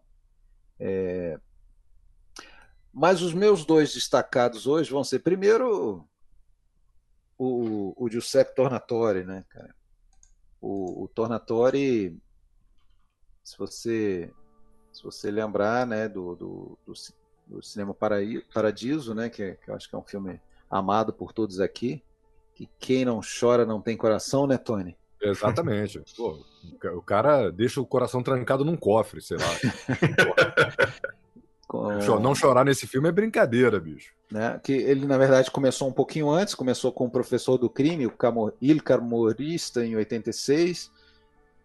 E, cara, esse cara eu, eu tive que botar, porque recentemente eu tive a oportunidade de ver o, a última coisa que ele lançou, que foi o documentário Ennio, né, sobre o Ennio Morricone em 2021, é, que eu achei sensacional. É, ainda que alguém, alguém possa ver como um documentário no estilo tradicional, um certo didatismo, não deixa de ter, mas é impossível você fazer um documentário sobre uma figura como Morricone e não conter um pouco de, de uma cronologia tradicional, de, de, de percalços, de obstáculos, de vitórias, voltas por cima, aquelas coisas todas. Mas, cara, é uma obra que você vê todo o amor né, de, um, de, um, de um relacionamento mesmo, né, de, de um, de um diretor a quem boa parte, talvez, do sucesso da carreira se deve ao próprio Morricone, né? Afinal de contas, é, não só no, no, Cinema Paradiso, mas em muitos outros filmes, A Lenda do Pianista do Mar, né? Que, que eu até estou vendo ali que está como um dos, dos destaques dele. Filmes aí, é, até que eu vi recentemente, O Melhor Lance com, com o, Geoffrey Rush, um filme Geoffrey de 2013, Rush. que também tem a trilha do Morricone ainda. É, enfim, tá, é umas carreiras muito muito relacionadas, né? Esse cineasta aí que nasceu na, na Sicília e faz alguns filmes baseados ali na, na, na em tons biográficos, né? autobiográficos, né? Como Baária e tal, né? que tem a ver lá com a, com a, com a cidade natal dele, Baguéria.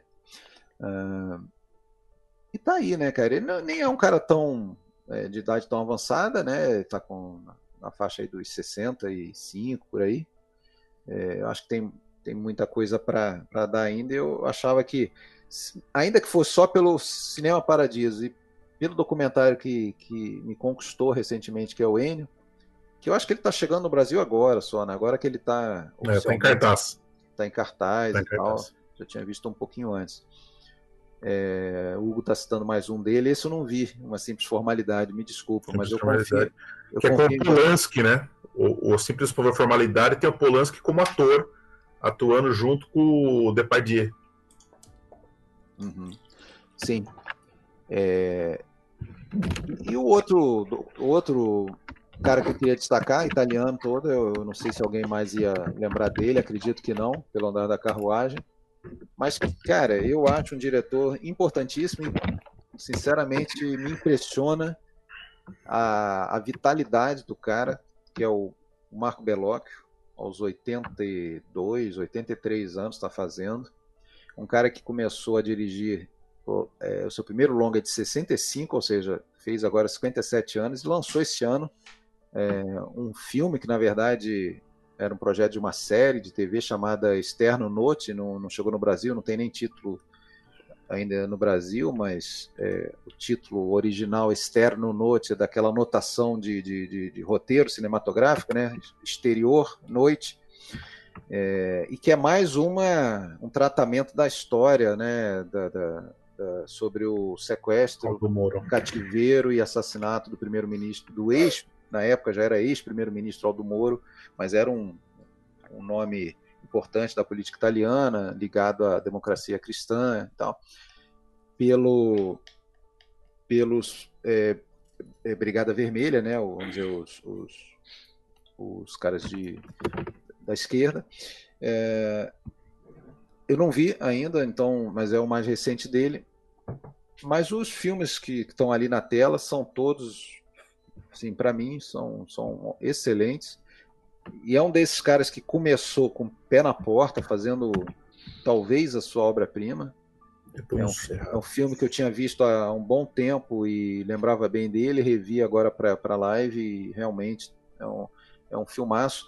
E, e é um filme que está muito ligado, inclusive, ao segundo dele, que é o A China Está Próxima, e ambos tocam, acho que, no tema central do Belóquio, que é a, a tensão que existe dentro de, de, de, todos nós, mas talvez naquela época dos anos 60 e 70 isso era mais, um tema mais relevante ainda, que eram os anos né, da, da, do 68ismo, né, da, da, da, dos anos de chumbo na Itália, da geração de 68 tudo mais, que era o conflito eterno entre o público e o privado, entre o individual e o coletivo.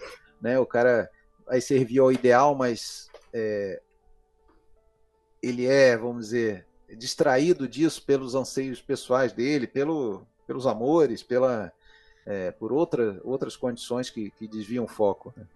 Então esses dois filmes estão muito carregados disso, né?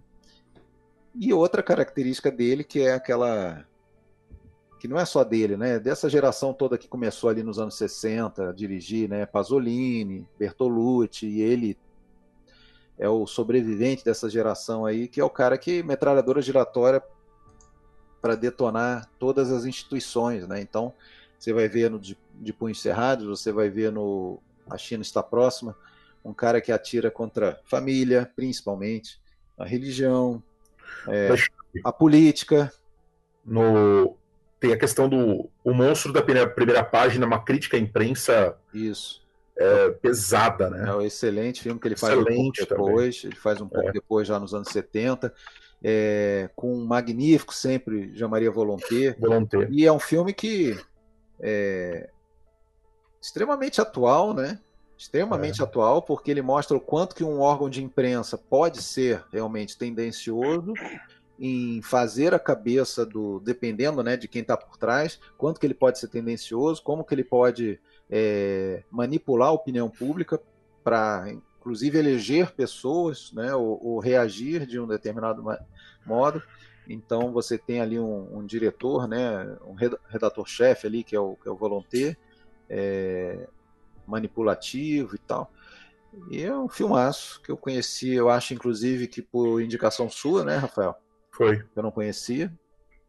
É, e, e, além desses, é, o Bom Dia à Noite, que Nossa. é uma, que é uma, uma é, mais uma vez o, o, o Belloc tratando do caso do, do, sequestro do Moro. Esse eu acho brilhante, brilhante. Eu acho brilhante, brilhante. e mais uma vez tem a, tem a ver com aquilo que eu falei dos dois primeiros, do início da carreira dele, do conflito entre o, o privado e o público, porque ali a gente tem o fato público, né, do sequestro de um político importante e tal, mas você o filme não é sobre isso. O filme é sobre o conflito que surge numa das, das, das sequestradoras, que inclusive o filme é baseado num livro que foi escrito por essa sequestradora da real, né, que escreveu esse livro, que lá pelo meio da coisa ela começa a questionar, né? Ela tem dúvidas sobre aquilo que ela está fazendo, sobre a necessidade mesmo de sequestrar aquele cara, de matar aquele cara, que vai ser o desfecho. Né? Então o filme é sobre isso, é sobre a, a visão de, do, daquele lado, não a visão da, da jornalística do fato. O... Inclusive o Aldo Moura, a gente nem praticamente. Uh, a gente é. não tem muita informação sobre ele ali, né? O, não é sobre o, o drama dele, no caso, não é sobre isso, né? Isso. E o Traidor, né? Que é o filme, não é o último dele, porque ele fez esse. Ele fez mais duas coisas depois. Ele fez um um que eu vou falar ainda, é, e, mas o Traidor é um filme muito interessante, o Tony também, é, que é sobre o Tomás Busqueta, aquele Busqueta não, Bucheta. É, bucheta, bucheta. É, é, até, até, no filme tem uma passagem com isso, né? Ele, é, essa, ele... essa história é muito curiosa, Alexandre, porque é o seguinte, isso realmente aconteceu. Realmente, é, uma, ele, é um, ele, fato. Ele fugiu para o Rio de Janeiro, né? É um fato da, da, da, do jornalismo aqui do Brasil, né? Quando, quando o Bucheta foi preso, uma grande emissora da TV, de TV promoveu uma reunião para dizer como é que nós vamos falar o nome desse cara. O YouTube vai derrubar a live aí, hein? Desse jeito não dá. e aí, faz o seguinte, faz o seguinte, muda para Busqueta. E ficou Busqueta, até hoje no Brasil. Eu lembro perfeitamente disso, eu era pequeno, mas e aí, eu, é, eu, e aí tem uma jornal, cena do Aí tem uma cena do filme em que isso acontece, ele é preso é. no Rio de Janeiro, e aí o. Acho até que era o Milton Gonçalves, né? Que fazia, no, se eu lembro bem. Já tenho. Eu vi na época, lá em 19, que aí fala, senhor Tomás Busqueta, ele fala, é Bucheta, é Bucheta. Aprende a falar meu nome direito. é, até a Maria Fernanda Cândido faz a, faz a mulher dele no filme, tudo. Mas esse, o, o, o o Busqueta, ele, é o, ele, ele, tem essa importância porque foi o cara que, o Pentito, né, arrependido, aquele cara que dedurou, foi o primeiro ali que, e que deu início toda aquela coisa da operação Mãos Limpas, Mãos limpas. e que também teve a retaliação, né, acabou com a morte lá do assassinato do juiz, Giovanni Falcone, e do outro lá, que aliás tem a cena da morte do Falcone nesse filme Traidor, é impressionante. No carro, né? É impressionante a cena do, do, do carro lá. E, e aí, pô, você vê 19, o Belloc já tava com 80 anos, cara. Você vê um filme com uma vitalidade.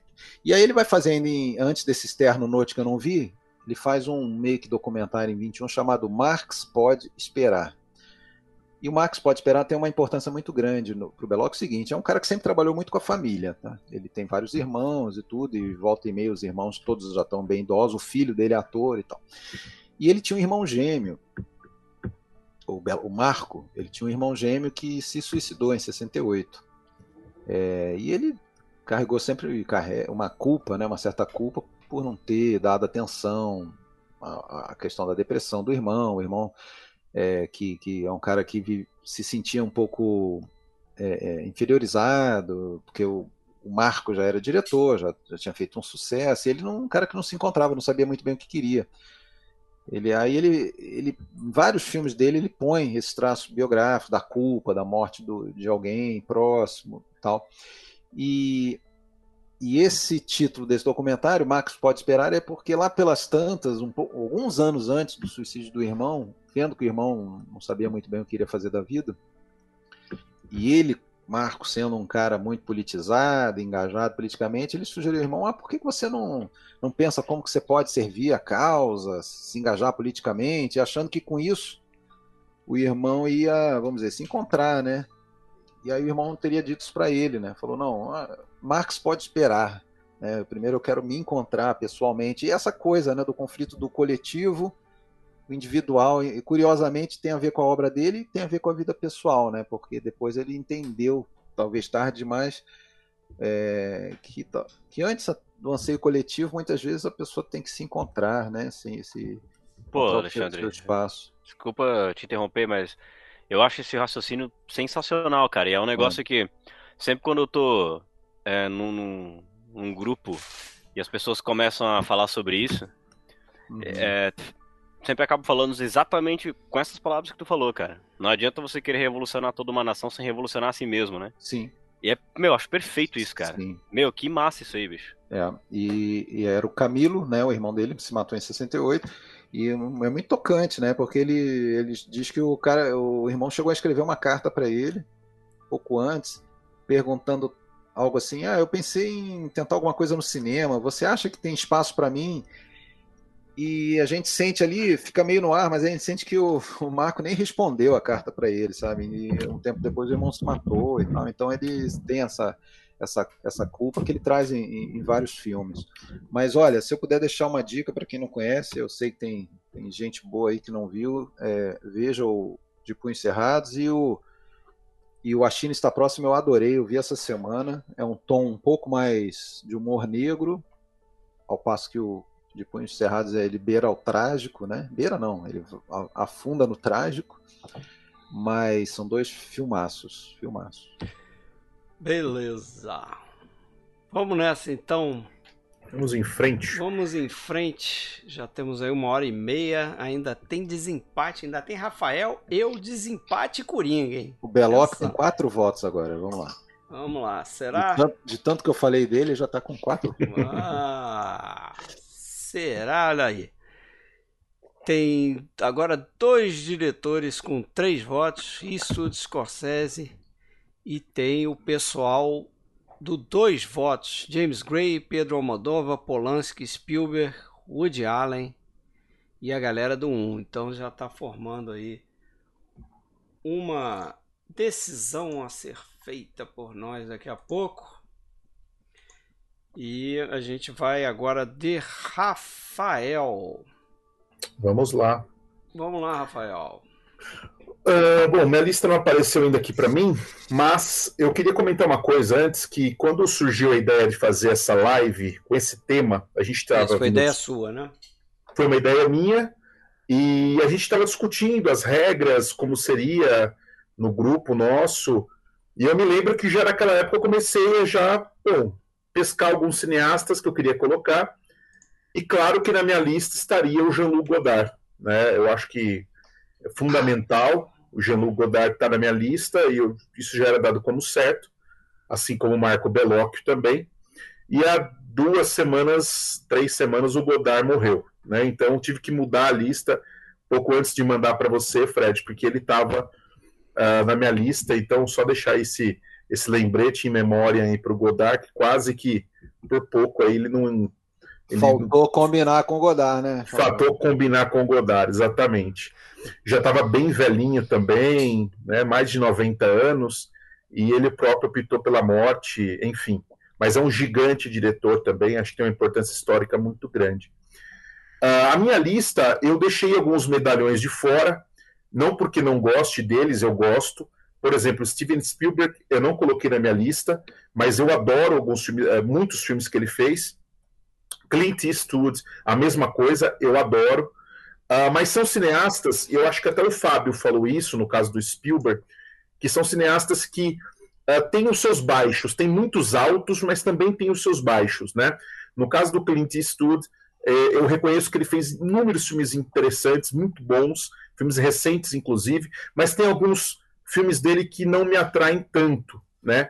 É, eu acho que o Clint ele tem uma legião de fãs que tudo que ele faz as pessoas costumam elogiar, mas tem filmes que ele fez que praticamente não me agradam tanto, como por exemplo A Mula é um filme que não me agrada muito, mas depois, em compensação, ele fez o Richard Jewell, que é um filme que eu acho brilhante, que eu acho incrível, uh, além de outros que ele fez anteriores, como vocês citaram aqui, né? O Sobre Meninos e Lobos é maravilhoso. Uh, enfim, tem vários filmes. O Gran Torino é um filme que eu gosto. Não acho brilhante, mas gosto. Enfim, é um cineasta que, para mim, ele tem um pouco uh, altos e baixos, mas eu, eu reconheço que é gigante e poderia estar numa lista. Mas eu tentei escolher 10 diretores que me provocam, diretores que me tiram do lugar comum, diretores que me confrontam, né? E eu acho que isso explica um pouquinho, por exemplo, por que eu coloquei na minha lista o Michael Haneke e não coloquei o Spielberg, né? É, claro que se a gente fizer uma avaliação muito racional, a gente vai chegar à conclusão que o Spielberg, poxa, merecia estar mais em uma lista de 10 do que o Haneke. Mas o Haneke, todo filme que ele fez, e infelizmente já faz um tempinho que ele não dirige, né? Acho que o último filme dele foi o Happy End, que não é o melhor filme dele, muito pelo contrário, é um dos piores, mas é um filme interessante. Uh, mas toda vez que sai algum filme dele, uh, eu me interesso, eu vou atrás, eu mergulho, porque eu acho que é um cara que provoca o espectador. E eu acho que é um diretor que, assim como o Fábio citou do Denis Villeneuve, né, que tem sofrido com essa popularização, eu acho que o Haneke ele sofreu um pouco com isso também, né? Como ele foi muito premiado, sem a crítica acabou torcendo um pouco o nariz para ele, falando, poxa, né? O cara não é tudo isso. Eu acho que o cara é tudo isso sim. Eu acho que é um diretor bem interessante. Deixa eu ver se já aparece a minha lista aqui. Agora aparece. Ó, vamos na sequência então. Eu escolhi o Abel Ferrara, que eu acho um baita cineasta, que fez filmes muito interessantes e que até hoje continua fazendo filmes, filmes muito bons. Uh, recomendo alguns filmes recentes que ele fez também, que são excelentes. Um diretor sul-coreano que eu acho brilhante. A Coreia do Sul tem mostrado grandes cineastas, né? Uh, Lee Shandong, enfim, vários aí diretores com muito a dizer, mas eu acho que esse é o que mais me toca, que é o que mais me, uh, me emociona, que é o, o, o Hong Sang-soo, que é um diretor que tem sido até comparado com Eric Romer, tem sido comparado às vezes com Woody Allen, é um diretor que trata de histórias do cotidiano, é um cineasta uh, de mão cheia. Eu recomendo que, se vocês quiserem conhecer os filmes do, do Hong, uh, você vai assistir 10 filmes do Hong e você vai ter a impressão de ter visto o mesmo filme, né? Porque ele é realmente um autor, é um cara que trata de histórias aparentemente semelhantes, mas você vai perceber com certeza que é um diretor que, que tem muito aí a, a, a preencher. O Marco Bellocchio, o Alexandre já falou praticamente tudo, não tenho muito o que falar sobre ele, é um dos meus cineastas favoritos entre os, os cineastas em atividade. O Martin Scorsese eu não poderia deixar de colocar, porque é um diretor também que me provoca. Cada filme dele eu acho uh, tem muita coisa ainda a ser dita e, e, e, é corajoso, né? Você veja, por exemplo, um filme como O Lobo de Wall Street, que ele fez um pouco mais recentemente, é de 2013 também. Uh, que filme forte, né? É, que filme provocador, uma comédia muito interessante. O Haneke, que eu citei aqui, que é um diretor também muito corajoso. Um diretor que também eu gosto muito, e eu acho que nos últimos anos eu comecei a apreciar ainda mais, que é o Paul Verhoeven. Né? Ele fez o Benedetta, o último filme dele, que é muito bom. Estreou esse ano no Brasil. Vejam, vale muito a pena. É um provocador também, um cineasta que é holandês, que fez ótimos filmes no país dele, que depois descobriu a fama em Hollywood, fez Robocop, fez Vingador do Futuro, encontrou fracasso com o filme Showgirls, que eu confesso que não amo, muito pelo contrário, eu acho que é um filme cheio de problemas, mas eu sei que tem muita gente que gosta. Um diretor que reinventou a carreira dele, né? Uh, e que fez um filme recente chamado Benedetta, fez o L também, que, que é com a Isabel, com a, com a Isabelle Huppert, que é excelente. Então, um diretor que também não poderia deixar de colocar. O Roman Polanski também acho que tem filmes muito bons. Se você olhar a carreira dele toda, é muito equilibrada. E o Werner Herzog, que é do novo cinema alemão, final dos anos 60, começo dos anos 70, e que até hoje continua dirigindo filmes, faz muitos documentários e também uh, acho que é muito um cara muito original também, uh, que passou aí por, por vários uh, tipos de cinema. E deixei vários diretores de fora, Brian De Palma, James Gray, Vin Wenders, né? Eu não vi o Vin Wenders aqui, né? Ninguém acabou citando o cara, que é fantástico também, que está em atividade ainda. Mas os dois que eu vou comentar, eu vou começar comentando uma, uma carreira feminina de uma diretora que também eu vi a filmografia dela quase inteira. Acho que tem alguns curtas dela que eu não vi ainda, mas que também acho que cada filme que eu vejo da Kelly Reichardt eu, eu fico mais emocionado e eu vejo a grandeza dessa cineasta uh, de mão cheia também. Quem não conhece alguns filmes dela, eu recomendo. Ela fez um filme nos anos 90 chamado River of Grass, que não é muito interessante, é um filme de, de estreia, é um longa de estreia, tem coisas legais ali, mas eu acho que a, a, a grande revelação da Kelly Reichardt é o filme que ela vai fazer no final dos anos. Final não, né? Na metade dos anos 2000, que é um filme chamado Antiga Alegria. É um filme simples, mas tocante, sobre a história de uma viagem entre dois amigos. Uh, esses caras que trilharam vidas muito diferentes e que resolvem fazer uma viagem juntos. E eles começam a perceber as diferenças entre eles, né? O cara que casou, que fez sucesso, que tem uma família, e o outro amigo que, putz, não deu certo, o cara que ficou para trás, né? Uh, e esses caras começam a medir as suas vidas de uma viagem de descobrimento. Depois ela fez um filme brilhante chamado Andy and Lucy, que é a história de uma moça, a Michelle Williams, que é a atriz que mais vai trabalhar com ela, que eles estão viajando, que ela está viajando na companhia da sua cachorra, que é a Lucy. Né? E é interessante que a Lucy ela aparece no filme anterior, no Antiga Alegria. Né? Então, a mesma cadelinha, ela aparece nos dois filmes, e no Andy e Lucy é a história de uma moça que está viajando nos Estados Unidos, ela não tem casa, está uh, viajando de carro com a sua cachorra, a cachorra é a única companhia dela, e um belo dia, em uma pequena cidade onde ela para, ela perde a cachorra dela. A cachorra desaparece. E durante alguns dias ela fica procurando essa cachorra. Até descobrir que essa cachorra foi adotada, mas eu não vou contar o final do filme, que é lindo, é tocante esse filme Wendy e Lucy. Depois ela fez um faroeste, um neo-faroeste, que acho que é meu filme favorito da Kelly Reichardt, que é O Atalho. Né, um filme sobre um grupo de imigrantes que está se locomovendo pelos Estados Unidos, de novo com a Michelle Williams. Uh, e é um filme também sobre desbravamento, descobrimento, e que ela vai fazer um questionamento sobre essa, digamos, essa descoberta do Oeste, essa exploração do Oeste, um faroeste mais realista, uma fotografia belíssima também, um filme que eu, que eu, que eu admiro. Pena que não saiu no Brasil, até onde eu sei, não saiu em mídia física, e eu acho que só saiu para aluguel digital, é, enfim, uma pena. Ela fez também um filme interessante chamado Movimentos Noturnos, que é sobre ecoterroristas, uns caras que. É um grupo de amigos, três amigos que se juntam para explodir uma barragem de uma, de uma represa. Depois ela fez um outro filmaço, que é o Certas Mulheres, que é um filme episódico, três episódios com histórias que vão se encontrando sobre três mulheres diferentes. E um dos últimos filmes dela, o, o penúltimo, né? Que é esse aqui que eu vou mostrar aqui, que é o First Call. É, essa é uma pequena joia, é uma pequena joia do cinema moderno. Uh, saiu em Blu-ray pela Versátil, tá? Inclusive tem um ensaio meu aqui no livrinho que vem junto com o Blu-ray. Quem quiser comprar, acho que vale muito a pena, acho que está à venda ainda. Desculpa o jabá, viu, Fred? Que eu acabei fazendo aqui. Mas é, esse é um grande filme da Kelly Reichardt, da Kelly Reichardt, uh, que é uma história também, uma espécie de um faroeste melancólico sobre a história de dois amigos. A questão da amizade é um tema muito comum na carreira dessa cineasta, uh, que que vão começar a roubar leite de uma vaca, que é chamada a primeira vaca da América, que, que, foi levada ali para uma região dos Estados Unidos.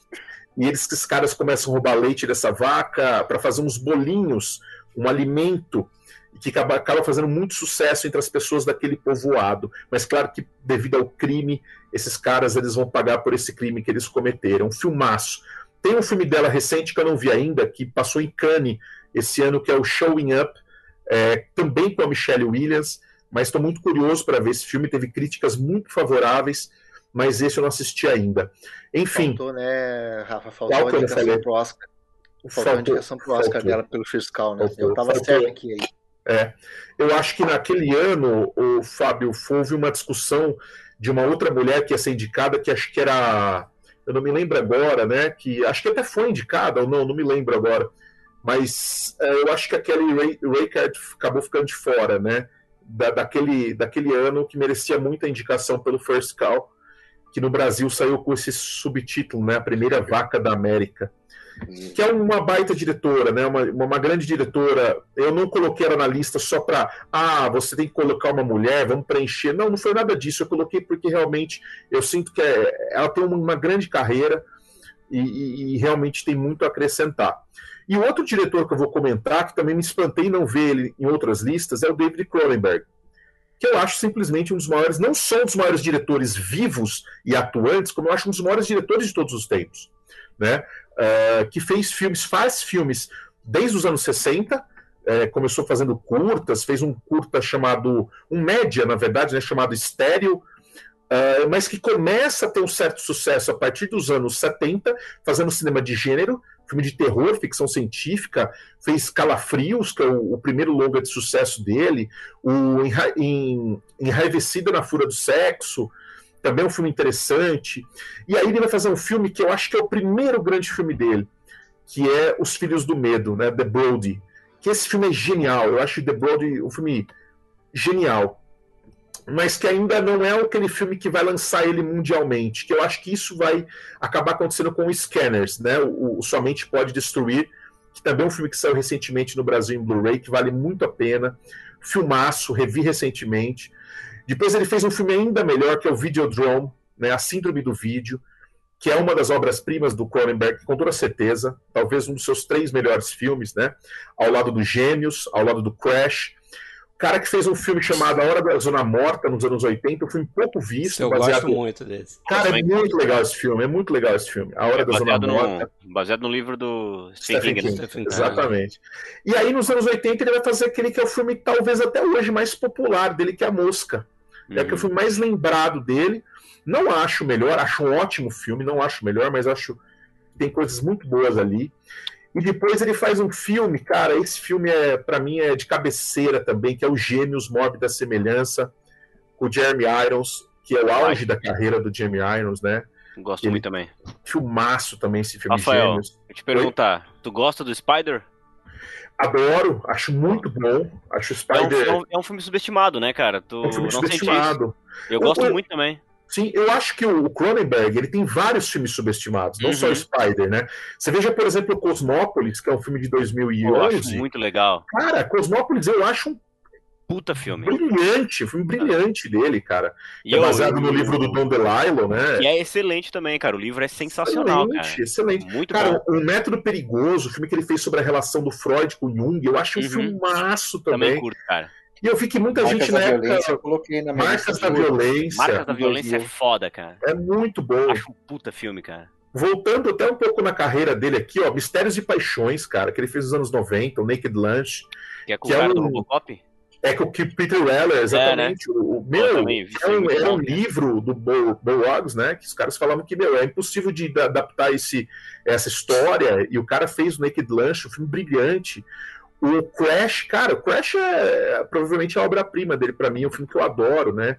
É, que baseado no. Eu me esqueci o nome do, do, do, autor agora, vou ter que ler aqui, que eu tô com, tô com o Blu-ray na mão também do Crash aqui, que é o, o Jay Ballard, né? Que é um livro também difícil e é uma, uma adaptação interessante, uma história ousadíssima, né? Que é a história dos caras que, que sentem prazer em fazer sexo dirigindo carros, os, os carros batendo, e tem tudo a ver com a, a, a ideia do, do, cinema do Cronenberg, né? Que mistura essa questão da nossa psicologia, da nossa atração pela carne, pela máquina, uh, essa nossa obsessão pelo, pela tecnologia, mas a tecnologia que nos transmite prazer.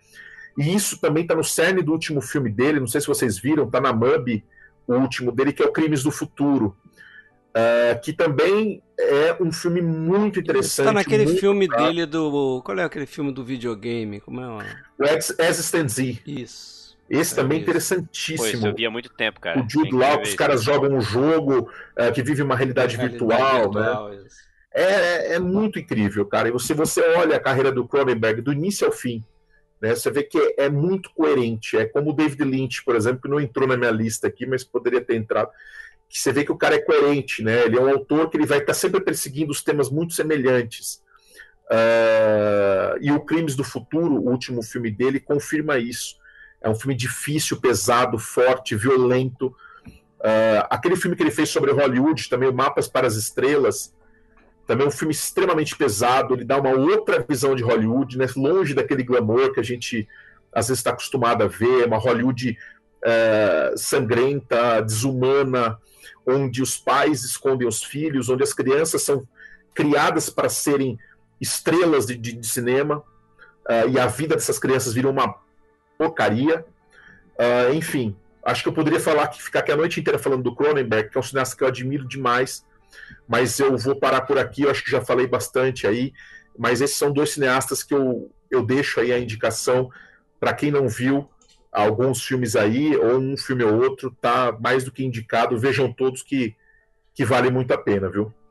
Show. Então, estamos na quinta lista e tem coisa nova Falei demais, aparecendo. desculpa aí, viu, Fred? Não, tranquilo. tem coisa nova aparecendo. Vamos ver o placar geral. Porque agora só tem um cara com quatro votos, que é o Scorsese. Scorsese, não tem jeito. Tem jeito, manjadão. Manjadão. É, depois Eastwood e o Polanski com três. E aí, os com dois votos, James Gray, Bellocchio, o Haneke, o Almodóvar, Spielberg e o Woody Allen.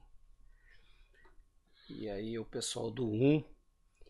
Então vamos fechar pelo menos essa lista para saber o que, que a gente vai votar nessa história toda aí com a minha listinha aqui.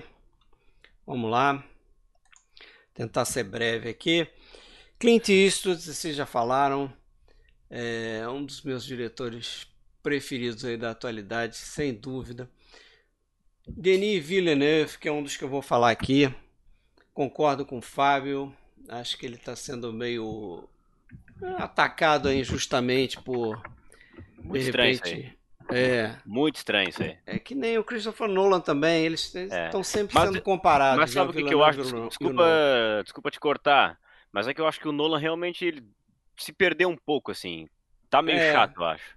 Agora, pô, Denis Villeneuve não. Acho que, meu, Isso, atacar esse mas... cara é uma parada muito estranha. É, muito mas estranha. eu tenho os comentários para fazer também, inclusive do Vai último lá. filme dele. Depois eu falo. Irmãos ah. Coen, Juan José Campanella. É, bateu aí com o que? Lembrei dele, né? Como você lembrou também, William. Lembrei também, é. Muito pelo Segredo dos Seus Olhos, eu acho um Filmaço, filme né, sensacional. Relatos ah. Selvagens também. Bom pra cacete. É, ele tem o, os outros filmes que o Rafael citou também, Clube da Clube Lua. da Lua. Tem ótimos filmes e tem mais coisas Filho da que noiva. eu sinto que dá pra. O Filho o, da Noiva também. Só um adendo, o Relato Selvagem não é dele não, viu? É, né? Não é não? Não, não, não, não. Relatos não. Ah, então confundi, desculpa.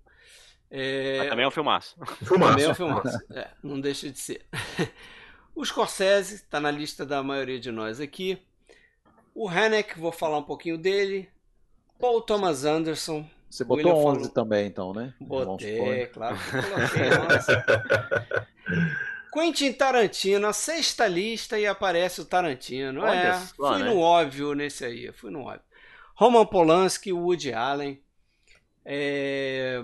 Quase botei o David Lynch, quase que eu dei a cartada Tony aí. É, olhei para a filmografia do David Lynch, eu já sabia que ele tinha, entre aspas, se aposentado, mas, mas ele se aposentou de fazer longas metragens. Né? Ele continua fazendo os curtinhos dele. Põe atividade. Então, é. Curta também é cinema, certo? Claro. Então, é, mas eu acabei deixando ele de fora, mas certamente, assim, numa lista mais pessoal mesmo, eu colocaria ele. Vamos começar então a falar do Denis Villeneuve, canadense, tem 55 anos, nasceu em Quebec, tem aí até hoje o total de 15 filmes, vamos botar aí 15 filmes de cinema, longas mesmo, são 15. Começou com esse 32 de agosto na Terra, não vi esse filme. E o último filme dele foi o Duna, parte 1, né? Ele está produzindo a parte 2, que vai ser lançada em 2023 e esse eu, eu não tinha visto, vi para essa live também, depois eu comento um pouquinho sobre ele. Mas foi um cara que foi escolhido é, na última década pela Associação de Críticos de Hollywood como o melhor diretor da última década, né? É, cara que está muito aí na crista da onda, né? Como a gente já falou aqui também. Talvez por isso que, que ele seja aí, como o William colocou, estranhamente atacado por algumas coisas, né? Que eu acho uma puta falta de sensibilidade, tá? É... De sensibilidade, sério mesmo. Acho uma falta é. de sensibilidade. Assim. Parece que o sério cara mesmo. começa a cruzar uma linha assim e o pessoal começa a atacar. Mas isso é da cultura americana, né? Isso. A, a, a, o, a gente, quando eu falo americano, eu falo de todo o continente. O, o americano, ele adora alçar ídolos e ver a subsequente queda deles. Então, assim, o cara pode se dar bem até um momento. Pô, começou a se dar bem demais, a gente já quer é... detonar esse cara, assim, já tem que destruir. Mas isso, isso eu não sei, mas fazendo uma comparação aqui, já que você tá falando aí, você gosta de música também, hum. é, eu não sei se é o caso dele, tá? Mas traçando um paralelo, por exemplo, com o Metallica, né? O Metallica fazia uma uhum. coisa, um som muito pesado pro trash, Pesadão. não sei o que. Quando ele lança uhum. lá o, o, álbum preto dele, que já tem uma, uma pegada mais comercial, aí a galera já começa a atacar e ah, uhum. se venderam, não sei o que. Acho que talvez o, o Villeneuve, se você olhar aqui o, o, o, o, filme que coloca ele no mapa mundial, vamos dizer assim, que é o Incêndios, uhum. né? e você compara com o Duna, por exemplo, Blade Runner, aí você vê essa diferença que talvez incomode algumas pessoas. Que, que, que, novamente eu vou dizer, que eu acho muito, muito estranho. Porque são dois filmes excelentes, cara. para quem curte é... sci-fi, pô, é animal. Tem, tem como você acomodar os dois, né? O que eu penso, Fred? Eu acho que assim, ó, a gente hoje. Vou falar mesmo, tá? A gente tem uma, uma coisa hoje, pelo menos no Brasil eu percebo isso. A gente tem uma série de, de, de críticos que são meio coach, que vendem cursinhos online aí. Aí esses caras, crítico coaching online de Instagram, fico falando mal de uns caras desse. Aí os seguidores cegos, né? A, a, a, manada dos normais, como eu gosto de dizer, vai lá e regurgita o que esses caras falam.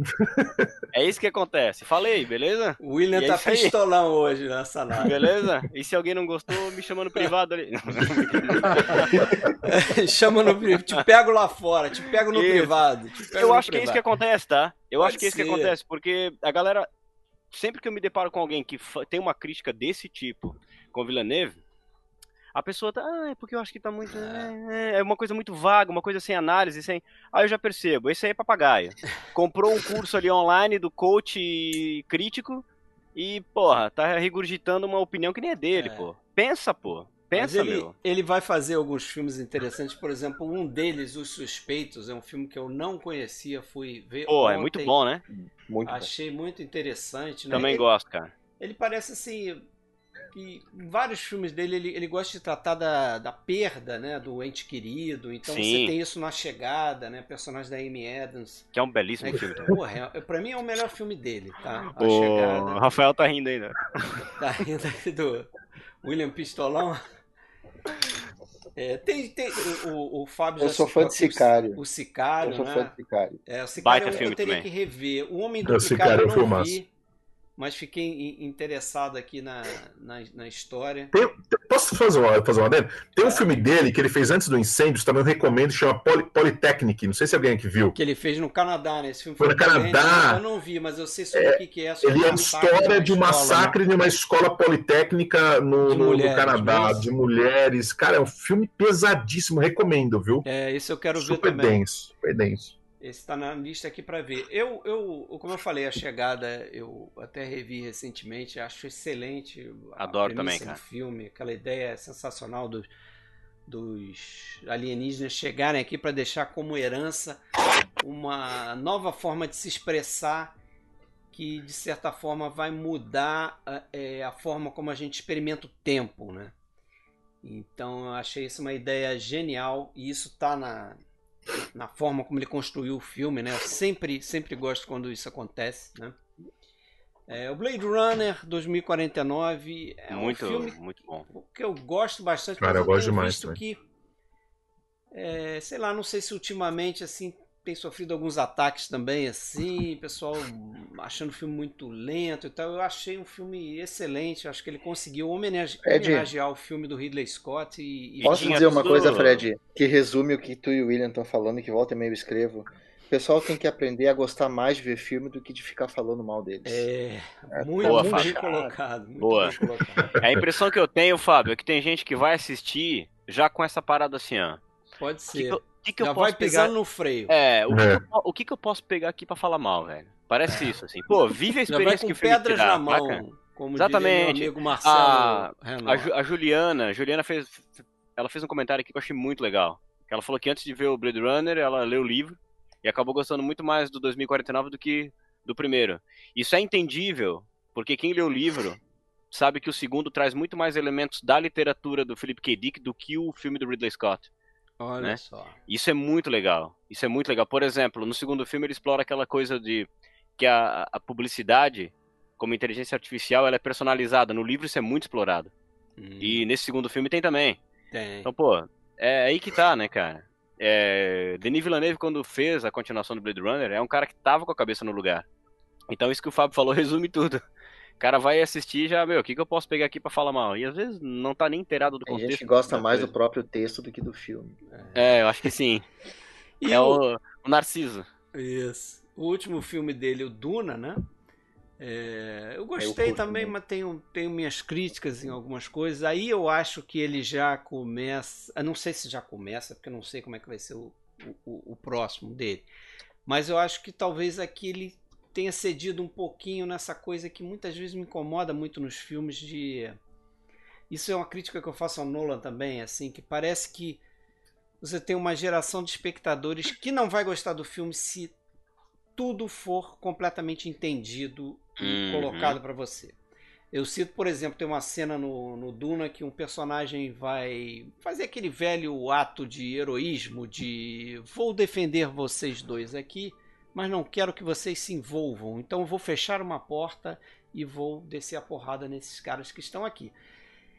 E ele faz isso, fecha a porta, e a outra personagem que está lá do outro lado da porta tem que falar pra gente que ele fechou a porta. Foi ele que uhum. fechou a porta. Entendeu? Então, assim, não dá muito espaço é, em algumas coisas. Mas eu gostei do filme, o filme com certeza é muito melhor do que o, o eu, eu, Cara, eu particularmente não acho grande. Eu acho o filme ok, mas acho que é. mesma. Eu vou na mesma linha do Fred. Eu achei bom, mas não acho que tá à altura bom, de outras é coisas que ele, que ele fez. É, não, com certeza. É um eu, eu também acho. De, depois de um tempo, na minha cabeça, vai se misturar com, com diversos outros. Por exemplo, é um filme que tem uma lógica, tem uma lógica de som ali que eu acho muito legal. O trabalho de som é muito. É, é. não é só a trilha, ela é, é um leitmotiv do, do, dos vários núcleos. Acho que tem um trabalho de visual que eu acho muito né? bacana em termos de, de, identificação também deles. Eu quero ver o que ele vai fazer no próximo, Fred, para ver como é que casa com o que ele já fez até ali, porque para mim é um trabalho incompleto. Mas uh, eu curti muito que eu, do que eu vi até agora ali. É. E também Duna é uma série de livros, então, pô, talvez a, a ideia seja, né, tornar isso uma franquia também e continuar isso aí, sei lá. É, não sei quantos Mas filmes ainda. O ruim é para ver como ele ficou, como ele ficou refém é que eles não, não, não confirmaram o segundo filme enquanto o filme não fez sucesso. Uhum. Então aí tu vê que ele já tem, tem outras coisas por trás ali definindo a própria Verdade, ideia do é. filme. Eu achei muito estranho isso. O filme uhum. termina pela metade do livro, mas não havia uma certeza se essa história ia continuar. Uhum. Pô, e se isso não é ser refém da indústria. pois é, complica, é, né? totalmente. Total, né? né? Totalmente. Combina é, com o que eu falei, assim, parece que. Não, a gente tem que fazer dessa forma, senão a gente corre o risco de da coisa não, não funcionar. O que aconteceu com ele aí, cara? Ficou pela metade. Opa, vai voltar. Voltou. Ficou ali o, o homem duplicado ali. Um nomo metade. Mas pegando essa ideia aí, vamos para um outro cineasta que eu vou falar aqui, que é o Michael Haneke. Esse sim, eu, eu posso dizer, eu vi todos os filmes de cinema dele, né? Ele fez muita coisa para televisão. Eu acho que eu vi um filme de TV dele mas as coisas que ele fez muito lá no início eu não vi. O Michael Haneke, aí um cineasta já de outra geração, né, nasceu ali ali março de 42 na Alemanha, nasceu no balacobaco ali, né, o bicho pegando na Alemanha. E ele vai ser criado na Áustria, então tem essa coisa também às vezes de se referir a ele como um cineasta austríaco, né? Filho de atores alemães. Começou na TV, fez teatro, e é um cara para mim que tem uma, uma filmografia muito particular, tem assim alguns pontos muito precisos na filmografia dele que você reconhece em diversos filmes. Por exemplo, é um dos poucos cineastas, pode ser ignorância e limitação minha, mas para mim é um dos poucos cineastas que eu acho que ele tem essa preocupação com a questão da imagem é, afetando uma geração de crianças e adolescentes. Né? Você vê isso em vários filmes dele. Tá no, no, no último filme dele que o Rafael citou, o Happy End, né? que o classificou é... para essa live, vamos dizer assim, que é de 2017. Esse filme começa é, é, com uma câmera celular. A menina tá filmando a mãe, que depois a gente vai saber que a, essa menina vai matar a mãe. Vai é. dar um, um, medicamento lá para ela lá, né? Vai exagerar lá nas pílulas lá, que a mãe tá em depressão, não sei o quê. E, e você começa uma tela de celular em pé, filmando mesmo e ela teclando algumas coisas e, e ah, fala, falando que a mãe vai fazer. Tipo, a mãe tá lá numa atividade banal do dia a dia, escovando os dentes e tal no banheiro, e ela tá filmando a mãe por trás e tá dizendo agora vai cuspir, agora vai a hora Fred, xixi, não sei o que. Fala. Não, e a, e a ligação, né? Você vê que o Happy End você tem essa ligação com clara com o vídeo de Benny, totalmente. Nisso, porque a, a, diferença é que lá você está falando, aqui você está falando do celular, obviamente, pelo Isso. tempo, mas lá você está falando do mas vídeo. É a mas, mesma cara, ideia, fundamentalmente mesma a mesma ideia, cara, e me, é, me é conectou com o cachê também, que para mim cachê é o também. preferido dele. Que é um filmaço. Fantástico. Que também tem essa questão da imagem do vídeo, ele mistura aquilo com, com a estrutura do filme, a gente às vezes não sabe se a gente está vendo a própria introdução, né, Fred? É, começa, exatamente. Começa Genial. Não sabe direito que tu tá vendo, assim, aquela tá estático, meio granulado. Isso, depois você vai entender isso é uma, que... uma coisa que você vai ter muito no, nos filmes do Haneke também, né? Que é, ele, ele geralmente reserva um plano, que é um plano geral, em que ele te convida a observar algum detalhe daquela negócio, né? imagem né? que você está vendo. É. Então, às vezes, uhum. você fica até assim, paciente. Eu me lembro da minha experiência vendo o cachê no cinema, uma sessão, sei lá, Pô, que massa, 10 pessoas. Aqui no, no, no, Barra Ponte, aqui no Rio de Janeiro, um cinema bem pequeno e tal. E, porra, eu, eu, eu fui ver esse filme sozinho, assim, não, não conhecia o Haneke, fui ver, vou ver esse filme aqui. Tá passando aqui, tô de bobeira, vou ver esse filme. E, cara, começa o filme e é aquela, aquele plano, você fala, cara, que, que, não vai acontecer nada, é isso? Não vai acontecer nada. e depois o, o filme rebobina e você, porra, peraí. Então eu tava vendo a, a imagem que alguém, né? é, alguém gravou e agora tá assistindo. Quer dizer, eu tô tendo uhum. aquela experiência junto com, com o personagem. Quase que em é, tempo real, né? E ele faz isso, ele faz isso no Happy End. O Rafael, não sei se vai lembrar ele tem um plano que parece que é uma câmera de vigilância que está observando uma, uma construção. Uma construção, uma obra ali, né? E tem várias é. coisas acontecendo ali, os peões é trabalhando, não sei o que, você fica olhando, porra, o que, que vai acontecer aqui, né? É, de repente interess... tem um desmoronamento. É interessante porque ele, ele permite que o espectador procure o que ele quer ver, né? não necessariamente o, ele não induz você ao plano detalhe, aquilo que ele quer que, que outros cineastas usariam no caso, né? Ou seja, o próprio cachê tem aquela questão final do enquadramento na porta da escola, Isso, né? Que tem alguns elementos plano. importantes ali e tal. Tem, tem dois eu queria até saber, queria até saber do Fred como é que foi essa, é, esse momento no cinema, até a reação das pessoas também, porque eu vi o filme na tela do computador, no streaming. É, eu imagino que no cinema é, seja uma seja muito mais difícil de você perceber o que está acontecendo ali no final, né? É, não, totalmente. Eu saí, eu não sei a percepção das outras pessoas, né? E tinha pouca gente no cinema, né? Não é um filme, era uma mostra, era uma coisa assim. Então era um público mais seleto.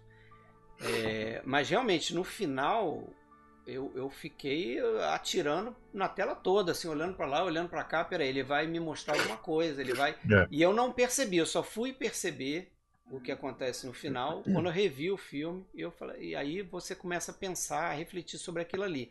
Né? Isso era uma coisa que o, o sempre dizia também.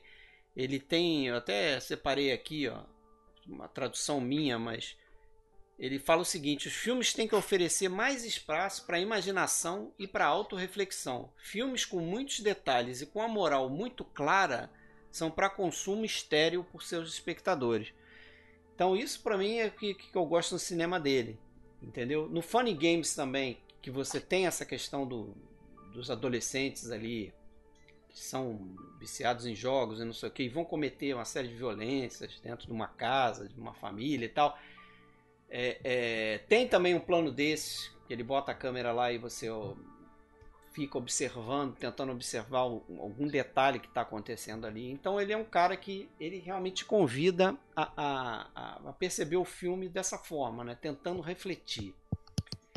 Então, para mim é um, é um dos diretores que daqueles que pô, o que o cara lançar no cinema eu vou eu vou tentar Funny, ver, né? Funny Games é um filme interessante porque ao mesmo tempo que ele é um filme extremamente cruel, né? Tá difícil você ver duas vezes esse filme. Ele é um filme de uma crueldade imensa. Só que ao mesmo tempo, a todo momento ele tá jogando na sua cara que tudo aquilo é falsidade, né? É. Tudo aquilo é falso, tudo aquilo ali tá sendo programado. É como um controle de uma televisão que você volta, né? o filme e o diretor ele tá flertando com você o tempo todo jogo, ali, né? né? É um jogo, jogo, é. Como o nome já diz, é um filme que ele, é. ele fez um remake, né? Ele fez um remake com Naomi Watts, né? Com atores americanos é. e tal. É. Cara, ele é um cara prolífico, né, bicho? Ele é, ele é, um cara bastante prolífico, né? O primeiro é. filme dele é no final dos anos 80. Pô, ele tem 23 longas, tá louco? É bem prolífico, assim. É, o primeiro filme dele é interessante também, não é excelente, não. Sétimo, Sétimo continente. continente. Eu acho um filmaço. É um bom filme. Depois ele Essa fez. trilogia é muito boa. Aquele 71. Como é, é o nome? Né? 71 fragmentos, 71 fragmentos de uma cronologia do acaso. acaso isso. isso. Também interessante. O Castelo, ele fez uma adaptação do Kafka muito boa também. Fez o Castelo, No Tempo dos é. Lobos, né, que são os filmes mais. Isso, No Tempo do Lobo. Também é bom. A professora de piano é um filmaço, né? Um filmaço, esse é, né? Esse é muito um bom. Os filmes mais é. aclamados dele. E pela é, fita branca, que eu tava revendo. Animal, né? Hoje não, não, terminei de rever. O amor, mas, né? Porra, é excelente. Fita branca é quase excelente. um filme de terror, né? Pois é. Olha. Né? Você, nossa, você começa a ficar o, pensando o naquelas Fábio... crianças. Eu pensei no, naquele naquele Vila, Vila dos Amaldiçoados, Cara, é, né? Aldeia dos Amaldiçoados, porque é Sabe o que eu ia falar? na vida real, né? Eu ia falar que o Fábio trouxe aqui pra lista dele o, o Shyamalan e o... Em, em algum, dadas as devidas proporções, a fita branca me lembra um pouco o climão da vila, cara. É, também tem isso. Lembra um pouco, cara. Ainda mais que tu falou do filme de terror ali, me lembra um pouco isso aí, cara. Que é um filme do Shyamalan que eu acho do cacete também. Também tem isso. E, Tamo pô, junto. ele fez um amor com, com Jean-Louis Trintignant. Que é né? maravilhoso, né? É, é um cara que também. concorda aqui comigo e concorda com a gente, porque o Trintignant, ele tá aposentado, mas ele só volta para fazer filme do Haneke. Ele deixou isso bem claro. Não, só faço é. filme se ele me chamar, é porque eu considero ele o maior diretor vivo. Tem um dele também que é muito bom, que chama Código Desconhecido, com a Juliette Binoche. É, eu vi esse também. Cara, esse filme também é, é, é bem, bem interessante. Dele, muito bem tempo interessante. atrás. É. Mas acho que é o primeiro filme dele com a Juliette Binoche. É. Depois vai fazer o cachê com o ele. cachê. É. Baita de um cineasta, eu recomendo. É, vamos lá então ver como é que ficou essa bagaça que já estamos 2 horas e 13, hein? Vamos lá. Caramba, hein? Vamos lá. Vamos ter um empate aí de 8. Ah, eu ando contando, ó. olha só. Aí. Scorsese com 5, Clint Eastwood a... 4, Polanski 4, Haneke e Woody Allen com 3. Então esses 5 são os classificados e a gente tem quantos? 1, 2, 3, 4, 5, 6, 7, 8. Isso, fechou. É, pra gente decidir. Que então vamos. Somei os boletins de urna aqui. Ó, olha só, bateu, que bom que bateu, né? Vamos decidir então essa galera aí na ordem é... Cada um escolhe os seus cinco, né? Já que tem cinco garantidos. Vamos fazer a nossa votação aqui. Se, te, se rolar empate, a gente coloca aí Vamos quem tiver ainda vivo aí nessa live para desempatar. Tem que ser um 5 entre os 5 que estão amarelo, é isso? É. Ah, ser, agora é, vai aparecer desculpa, na tela aí. São oito aqui. Isso. Lutam apareceu, por cinco apareceu. vagas. Apareceu na tela, são esses oito que eu botei aí na tela. Tá? Quem é que vai fazer a contabilidade aí, o TSE? O... Eu faço. Eu, eu faço também junto com o Alexandre, só para ter um tira-teima. Né, Cinco. Gente... Vamos lá, escolhe aí, Fábio, você que é o primeirão. Pegar os que estavam na minha lista, né? O, Denis Villeneuve, o James Gray e o Spielberg. Spielberg indo para repescagem, que coisa, hein, seu Spielberg? Desculpa, quais são seus votos, ou Fábio? Villeneuve. O Denis, Denis Villeneuve, James Gray e o Spielberg. Spielberg. Vou colocar o Paul Thomas Anderson. Paul Thomas Anderson. E vou colocar o Belóquio. Belóquio, ah. olha, surpreendendo. É, segundo é o Tony. Vamos lá, Tony. Vamos lá. É, eu vou colocar, bom, de acordo com a minha lista, né, o Almodóvar e o Spielberg. Ah. É, vou colocar o Belóquio. Belóquio. Uh, Villeneuve. E vou fechar com Irmãos Cunha. Boa. É... William, manda ver cinco, William. Cinco. Ó, de acordo com a minha lista aí, ó. Paul Thomas Anderson, Juan José Campanella, James Gray. Certo. E vou botar Denis Villeneuve e Steven Spielberg. E o Spielberg. Tá, beleza, Alexandre. É... Cohen, Almodova, Belóquio e vou votar também em Spielberg e Campanella. Campanella. Olha só, Spielberg já tá quase dentro. Já tá, né, praticamente. Rafael, vamos lá. Vamos lá. Uh, irmãos Cohen. James Gray. James Gray. Belóquio. Ah. Spielberg. Spielberg. E Paul Thomas Anderson. Paul Thomas Anderson. Eita fé, vai ficar bomba na minha mão. Vamos lá. É, eu vou de do Villeneuve. Um, vou dos irmãos Coen. Dois. Vou no Paul Thomas Anderson. Vou no Spielberg também. E falta mais um, né? Uhum. Que eu vou colocar o. Vou lá, vou no Campanella que foi que eu botei na minha lista. Então, como é que ficamos aí, Alexandre? Tem o Spielberg com 5, tá dentro. É, Spielberg. Thomas... Fala. Não, Spielberg com 6, tá dentro. 6. Todo mundo, desculpa, todo mundo votou seis, isso. 6. É. E, e, os outros 5 são Cohen, Belloc, o Villeneuve. Os, os outros quatro, para fechar cinco, são os que têm quatro votos. Cohen, Belóquio, Villeneuve e PTA. Isso, bateu então com o meu aqui. Gray ficou com 3, Campanella com 3 e Almodóvar com 2. Que beleza! 7, 11, 17, certinho, então, 20, né? Vou preparar 30. Somou aqui. 30, somou 30, 5 vezes 6, 30. É isso aí. Pode botar então Spielberg, irmãos Cohen, Belóquio, Villeneuve e Paul Thomas Anderson. Fechou? Fechou. Eu vou colocar na tela. Então, Pra galera, tem a galera aí que gosta de dar aquele print, né? Cadê o Renato Martins? É o Renato que dá uns prints aí das nossas telas. Então não precisou nem do voto do público, olha só. Pois é, eu, eu fiquei. Quando o Fred falou, eu já sabia que alguém ia comentar, mas eu acho que na verdade ele talvez se expressou um pouco mal ou, ou não, mas ele falou: Como ah, sempre faço.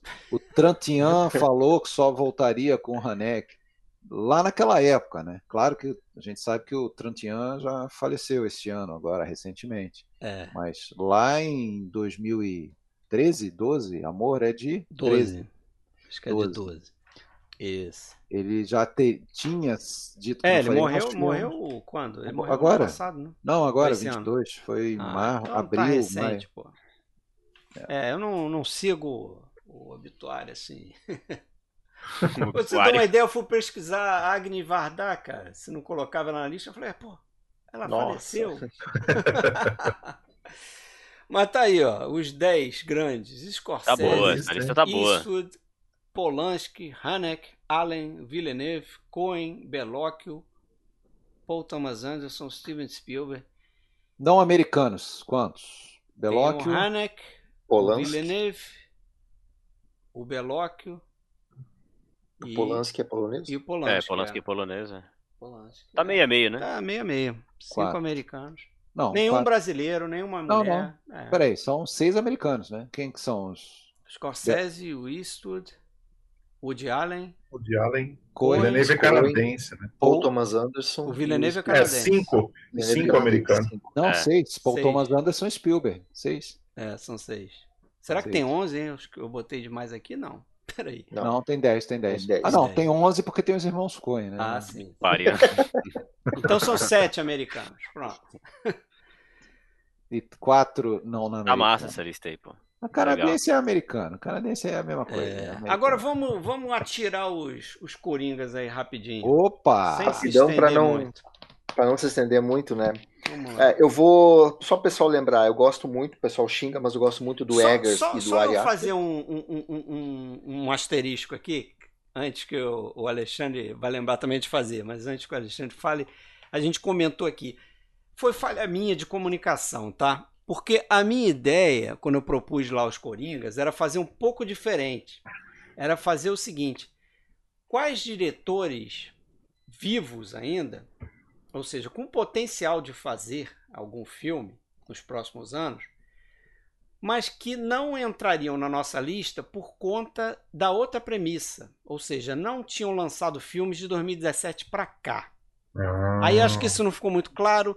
Aí o, eu perturbei o Tony, porque o Tony mandou alguns que não se encaixavam, eu perturbei o Alexandre, e depois eu vi que o Fábio mandou, depois eu fui ver a lista melhor do Fábio, do Rafael, do William, eu falei, ah, dane-se então, critério. Eu falei, eu tomei, eu falei com o Alexandre, eu não vou amigo. perturbar os caras para mandar filme de novo, entendeu? A minha teve também, ô Fred? Teve, você falou o Celton Mello, o Celton Mello lançou um filme, eu acho que em 19, se eu não me engano.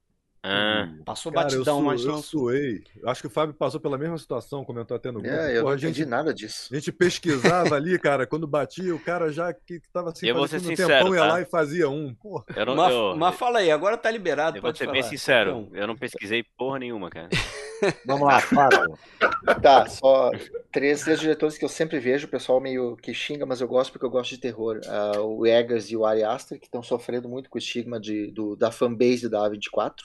Eu gosto muito dos filmes deles, né? Eu gosto. O James Wan, que já fez umas porcarias, tipo o Velozes 7, o Aquaman, etc e tal.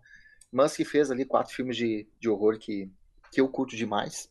E eu quero chamar atenção para três diretores que acho que o pessoal tem que se ligar. A Celine Chiamar, que, né, que eu vi três filmes dela e os três são obras-primas para mim, tá? O Water Lilies eu gosto muito, o Tomboy gosto muito.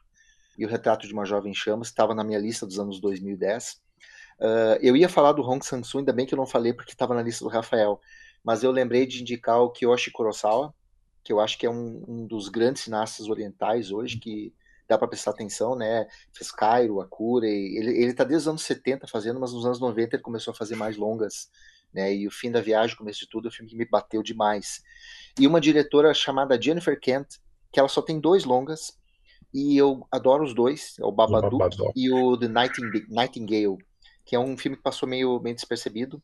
E é aquela, aquela diretora que eu, que eu marquei assim, não, cada filme que essa mulher lançar eu quero ver, porque eu adorei os dois que ela lançou, então acho que vale a pena ficar de olho. Tá, vai Isso. lá, Tony. Tá, eu também vou falar três diretores. É, é, jogo, primeiro jogando com o regulamento debaixo do braço, tá? Que, que era o regulamento original, o cara é, tinha que estar tá já sem fazer filmes, pelo menos a, até 2017, não é isso? Isso, é. 2017, tá. E aí o primeiro que eu escolhi é um italiano, não sei se vocês conhecem, Sérgio Martino. É um, é um diretor que também ficou muito conhecido é, pelo cinema de gênero. Os críticos torciam muito o nariz para ele, mas é um, um, diretor extremamente popular na Itália. Os italianos amam o Sérgio Martino. Ele fez é, Polizioteschi, né, Os Profissionais Violentos. É um filme com, com um ator que o Alexandre gosta muito, que é o Luke Merenda o cara é o, o cigano Igor da. que merenda. Mas vocês sabem que o. Vocês sabem que o, o, Tarantino ama os filmes do Sérgio Martino também, né, cara? e o Luke Merenda tá nos profissionais de Não, mas tem uma coisa até curiosa sobre o Luke Merenda, que é o seguinte: ele também faz um outro filme do Sérgio Martino. Fez filme do Walter Hugo Cury e tal, Merenda. É, o, o Sérgio Martino também ficou muito conhecido pelos Giallo, né? Ele fez O Estranho Vício da Senhora Ward, que é um filme que o Tarantino gosta. Fez um outro filme chamado Torso. Nesse filme o, Lu, o Luke Merenda tá. E aí que tem uma história muito curiosa, porque o Torso uh, tem um, um, depoimento, eu vi um depoimento do Eli Roth, que é um, o diretor do Albergue, né? E ele faz o Albergue 2, ele diz que ele se inspirou muito no, no nesse filme, no Torso, para fazer a introdução do filme, que passa ali numa universidade, cenas mostrando as piazzas, né, pátio com fonte e tudo mais. E escalou o Luke Merenda para fazer uma participação no filme como uma homenagem, né? Então você vê que o cara pode ser ruim, mas ele, ele é cultuado, né, bicho? É, e aí o Sérgio Martino também fez, enveredou muito pelos filmes de comédia. Ele fez aí um, um filme, cara, que eu achei, achei péssimo, mas os italianos gostam, cultuam esse filme é, em italiano se chama Giovannona Cochalunga, desonorata com honore. A Giovannona, perna longa, é, desonrada com honra. Aqui no Brasil foi desonrada, porém respeitável. É um filme com a, a musa do Sérgio Martino, que se chama Edwige Fenech, que é... Pesquisem no Google. É, é, uma, é, uma, é uma senhora de 73 anos, você não diz que tem 73 não, amigo. Ela é bonita demais, ela é muito bonita. E ela tinha que fazer cena de nu, né, cara? Porque para chamar o público, o pessoal gostava. E ele faz um outro filme, o Alexandre viu. Infelizmente, acho que vocês não vão conseguir assistir, que se chama L'Allenatore nel Pallone. É um filme de 85 sem tradução em português. Allenatore é treinador.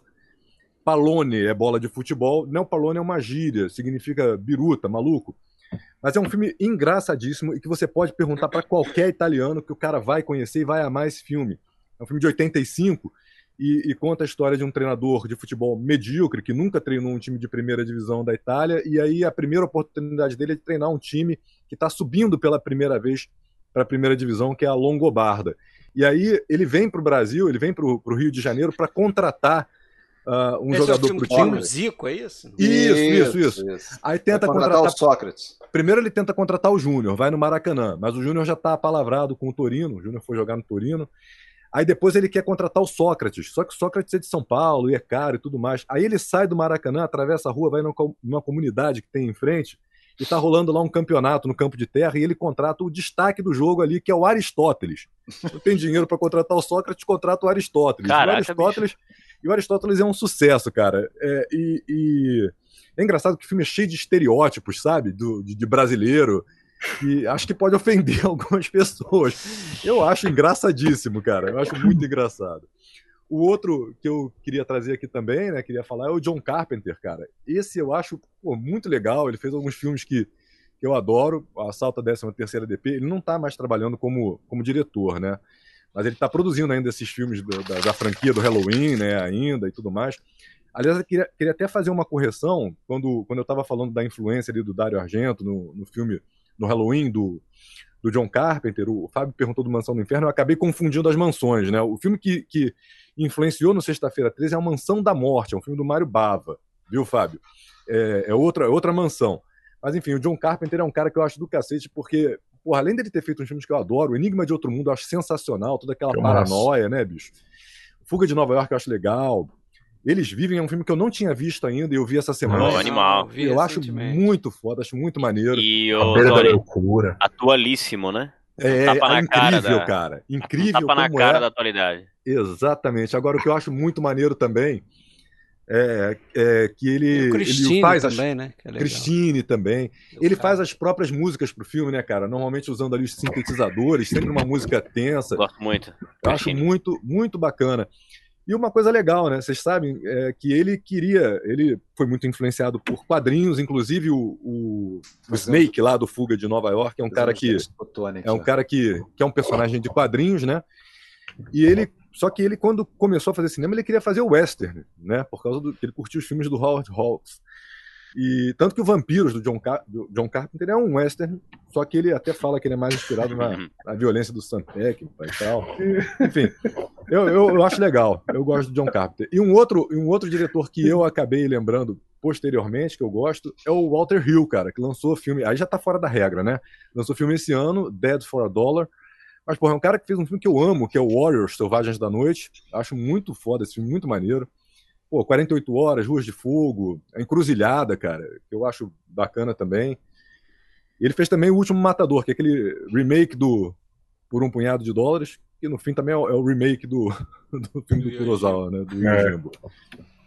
Enfim, são esses três aí. Botei dois na regra e um fora da regra. Boa. William? Eu vou falar de um diretor só, né? Que é um cara pô, que eu admiro muito, que é o Celton Mello, cara. Celton Mello estreou na direção em 2008 com o filme Feliz Natal. E depois ele dirigiu mais dois filmes que eu acho pô, bem interessantes, cara. Que é o, o Palhaço, que é um filme que tem pô, bastante influência. Você consegue ver Fellini aqui, lastrada, né? Você consegue ver Wes Anderson nessa coisa do é, da busca por como é que é Pô, quando o cara enquadra bem certinho, assim, esqueci Simetria. o nome. Simetria. Obrigado, Alexandre. Eu gosto muito disso. E ele fez um outro filme que é esse aqui. O filme da minha vida, que é um filme muito legal, que é um filme muito interessante. Que eu tenho a impressão que passou um pouco despercebido. Que é um filme que é, é muito, muito bom, cara. Muito legal mesmo. Ele faz uma homenagem ao cinema. Tem várias referências aí ao cinema. É um filme que foi feito na Serra Gaúcha. Né? Ele, ele é, atua e dirige, ele faz um cara que trabalha numa, numa projeção também, ele, ele, ele, ele projeta filmes, tem um cartaz do o Mensageiro do Diabo é, na parede. É muito legal, cara. É um filme muito bacana. Eu gosto muito da direção do Celton e gosto muito da pessoa dele, assim. Eu me identifico muito com a com a percepção cinéfila dele, assim. Uma vez perguntaram qual era o filme preferido dele. Ele falou, pô, essa é uma pergunta difícil. Mas eu só posso dizer o, o meu filme preferido é o filme mais belo já feito, que é o Paris, Texas, né? Enfim. Então, pô. aí, aí tu trouxe. Aí já ganha, né? Aí já ganha. Então, eu queria dizer. E tem uma outra coisa que eu acho muito legal dele, que ele foi, ele foi convidado para fazer uma ponta num desses, eu não vou saber qual, num desses Star Trek novos aí. E aí ele recusou, cara. Ele falou: "Não, por que que eu vou para Hollywood ser um um acessório, ser um macaco de circo? Se eu posso ficar no meu país tendo controle criativo total. Eu gosto quando o cara faz esse tipo de coisa. O cara é, é, tem esse tipo de rebeldia. Eu gosto disso. Eu aprecio muito esse tipo de postura, cara. Uhum. Então acho que o Celton, além de um bom diretor, é uma pessoa que eu gostaria de sentar e tomar uma cerveja com ele. É isso aí. Boa. Vai lá, Alexandre. Bom, eu listei cinco aqui, vou só citar mesmo para não tomar muito tempo. É, para não dizer que eu só falo dos italianos, tem um, um diretor, é, e eu respeitei o critério, então é, são pessoas aí que pararam já há mais de 10 anos.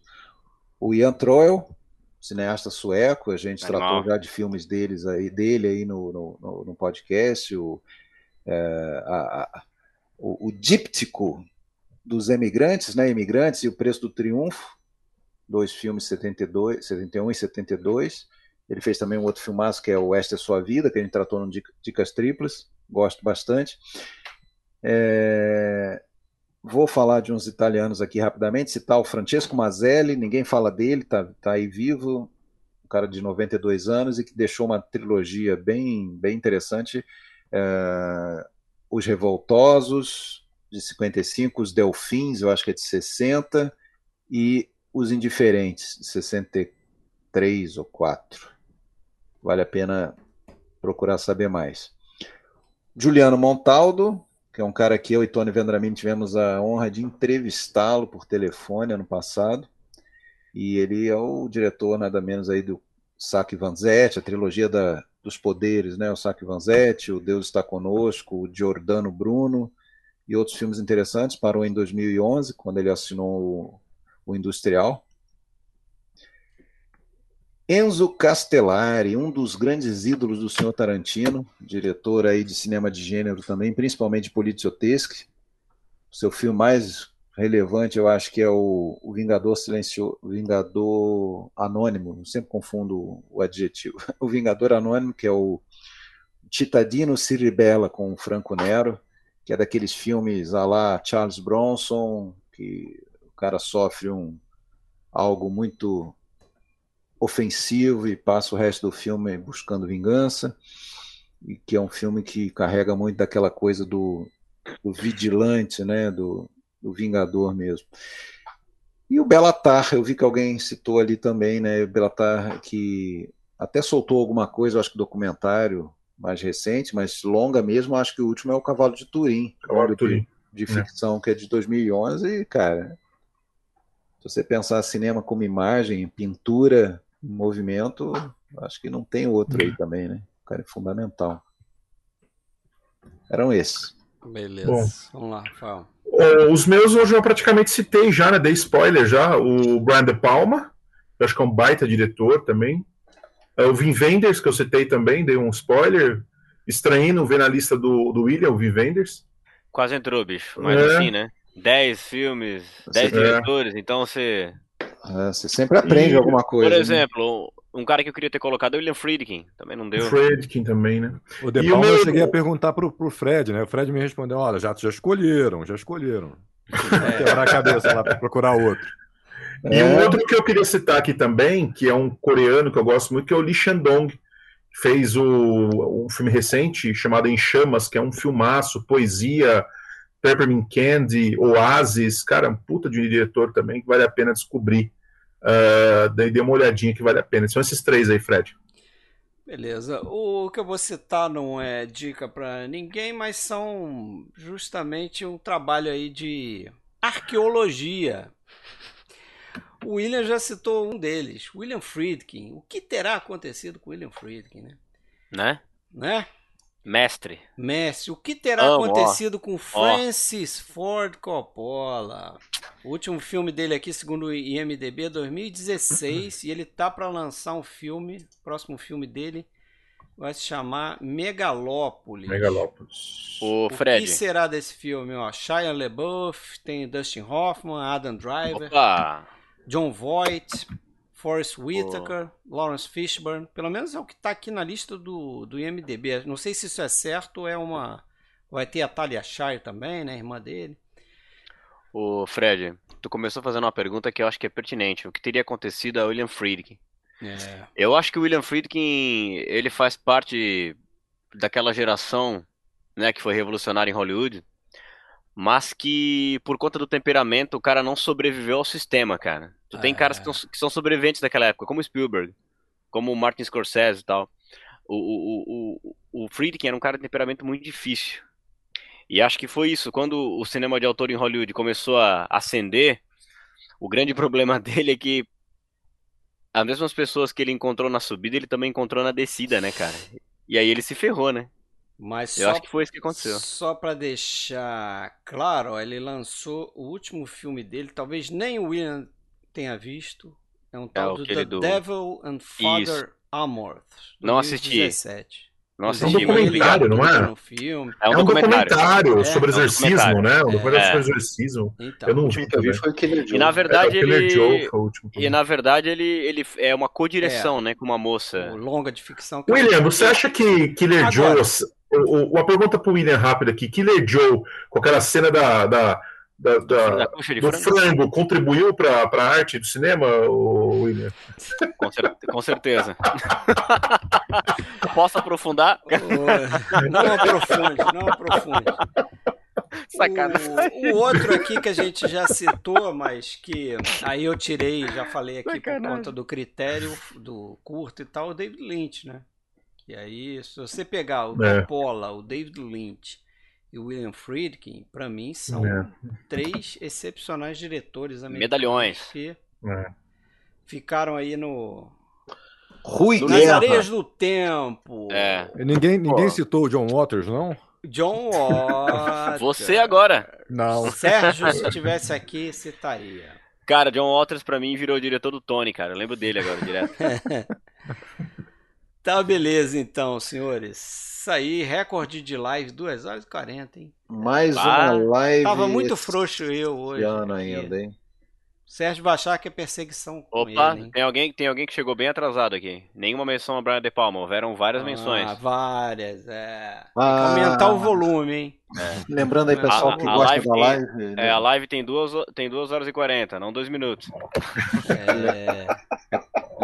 Chegar na missa Isso. depois da hora da comunhão, né? Isso aí.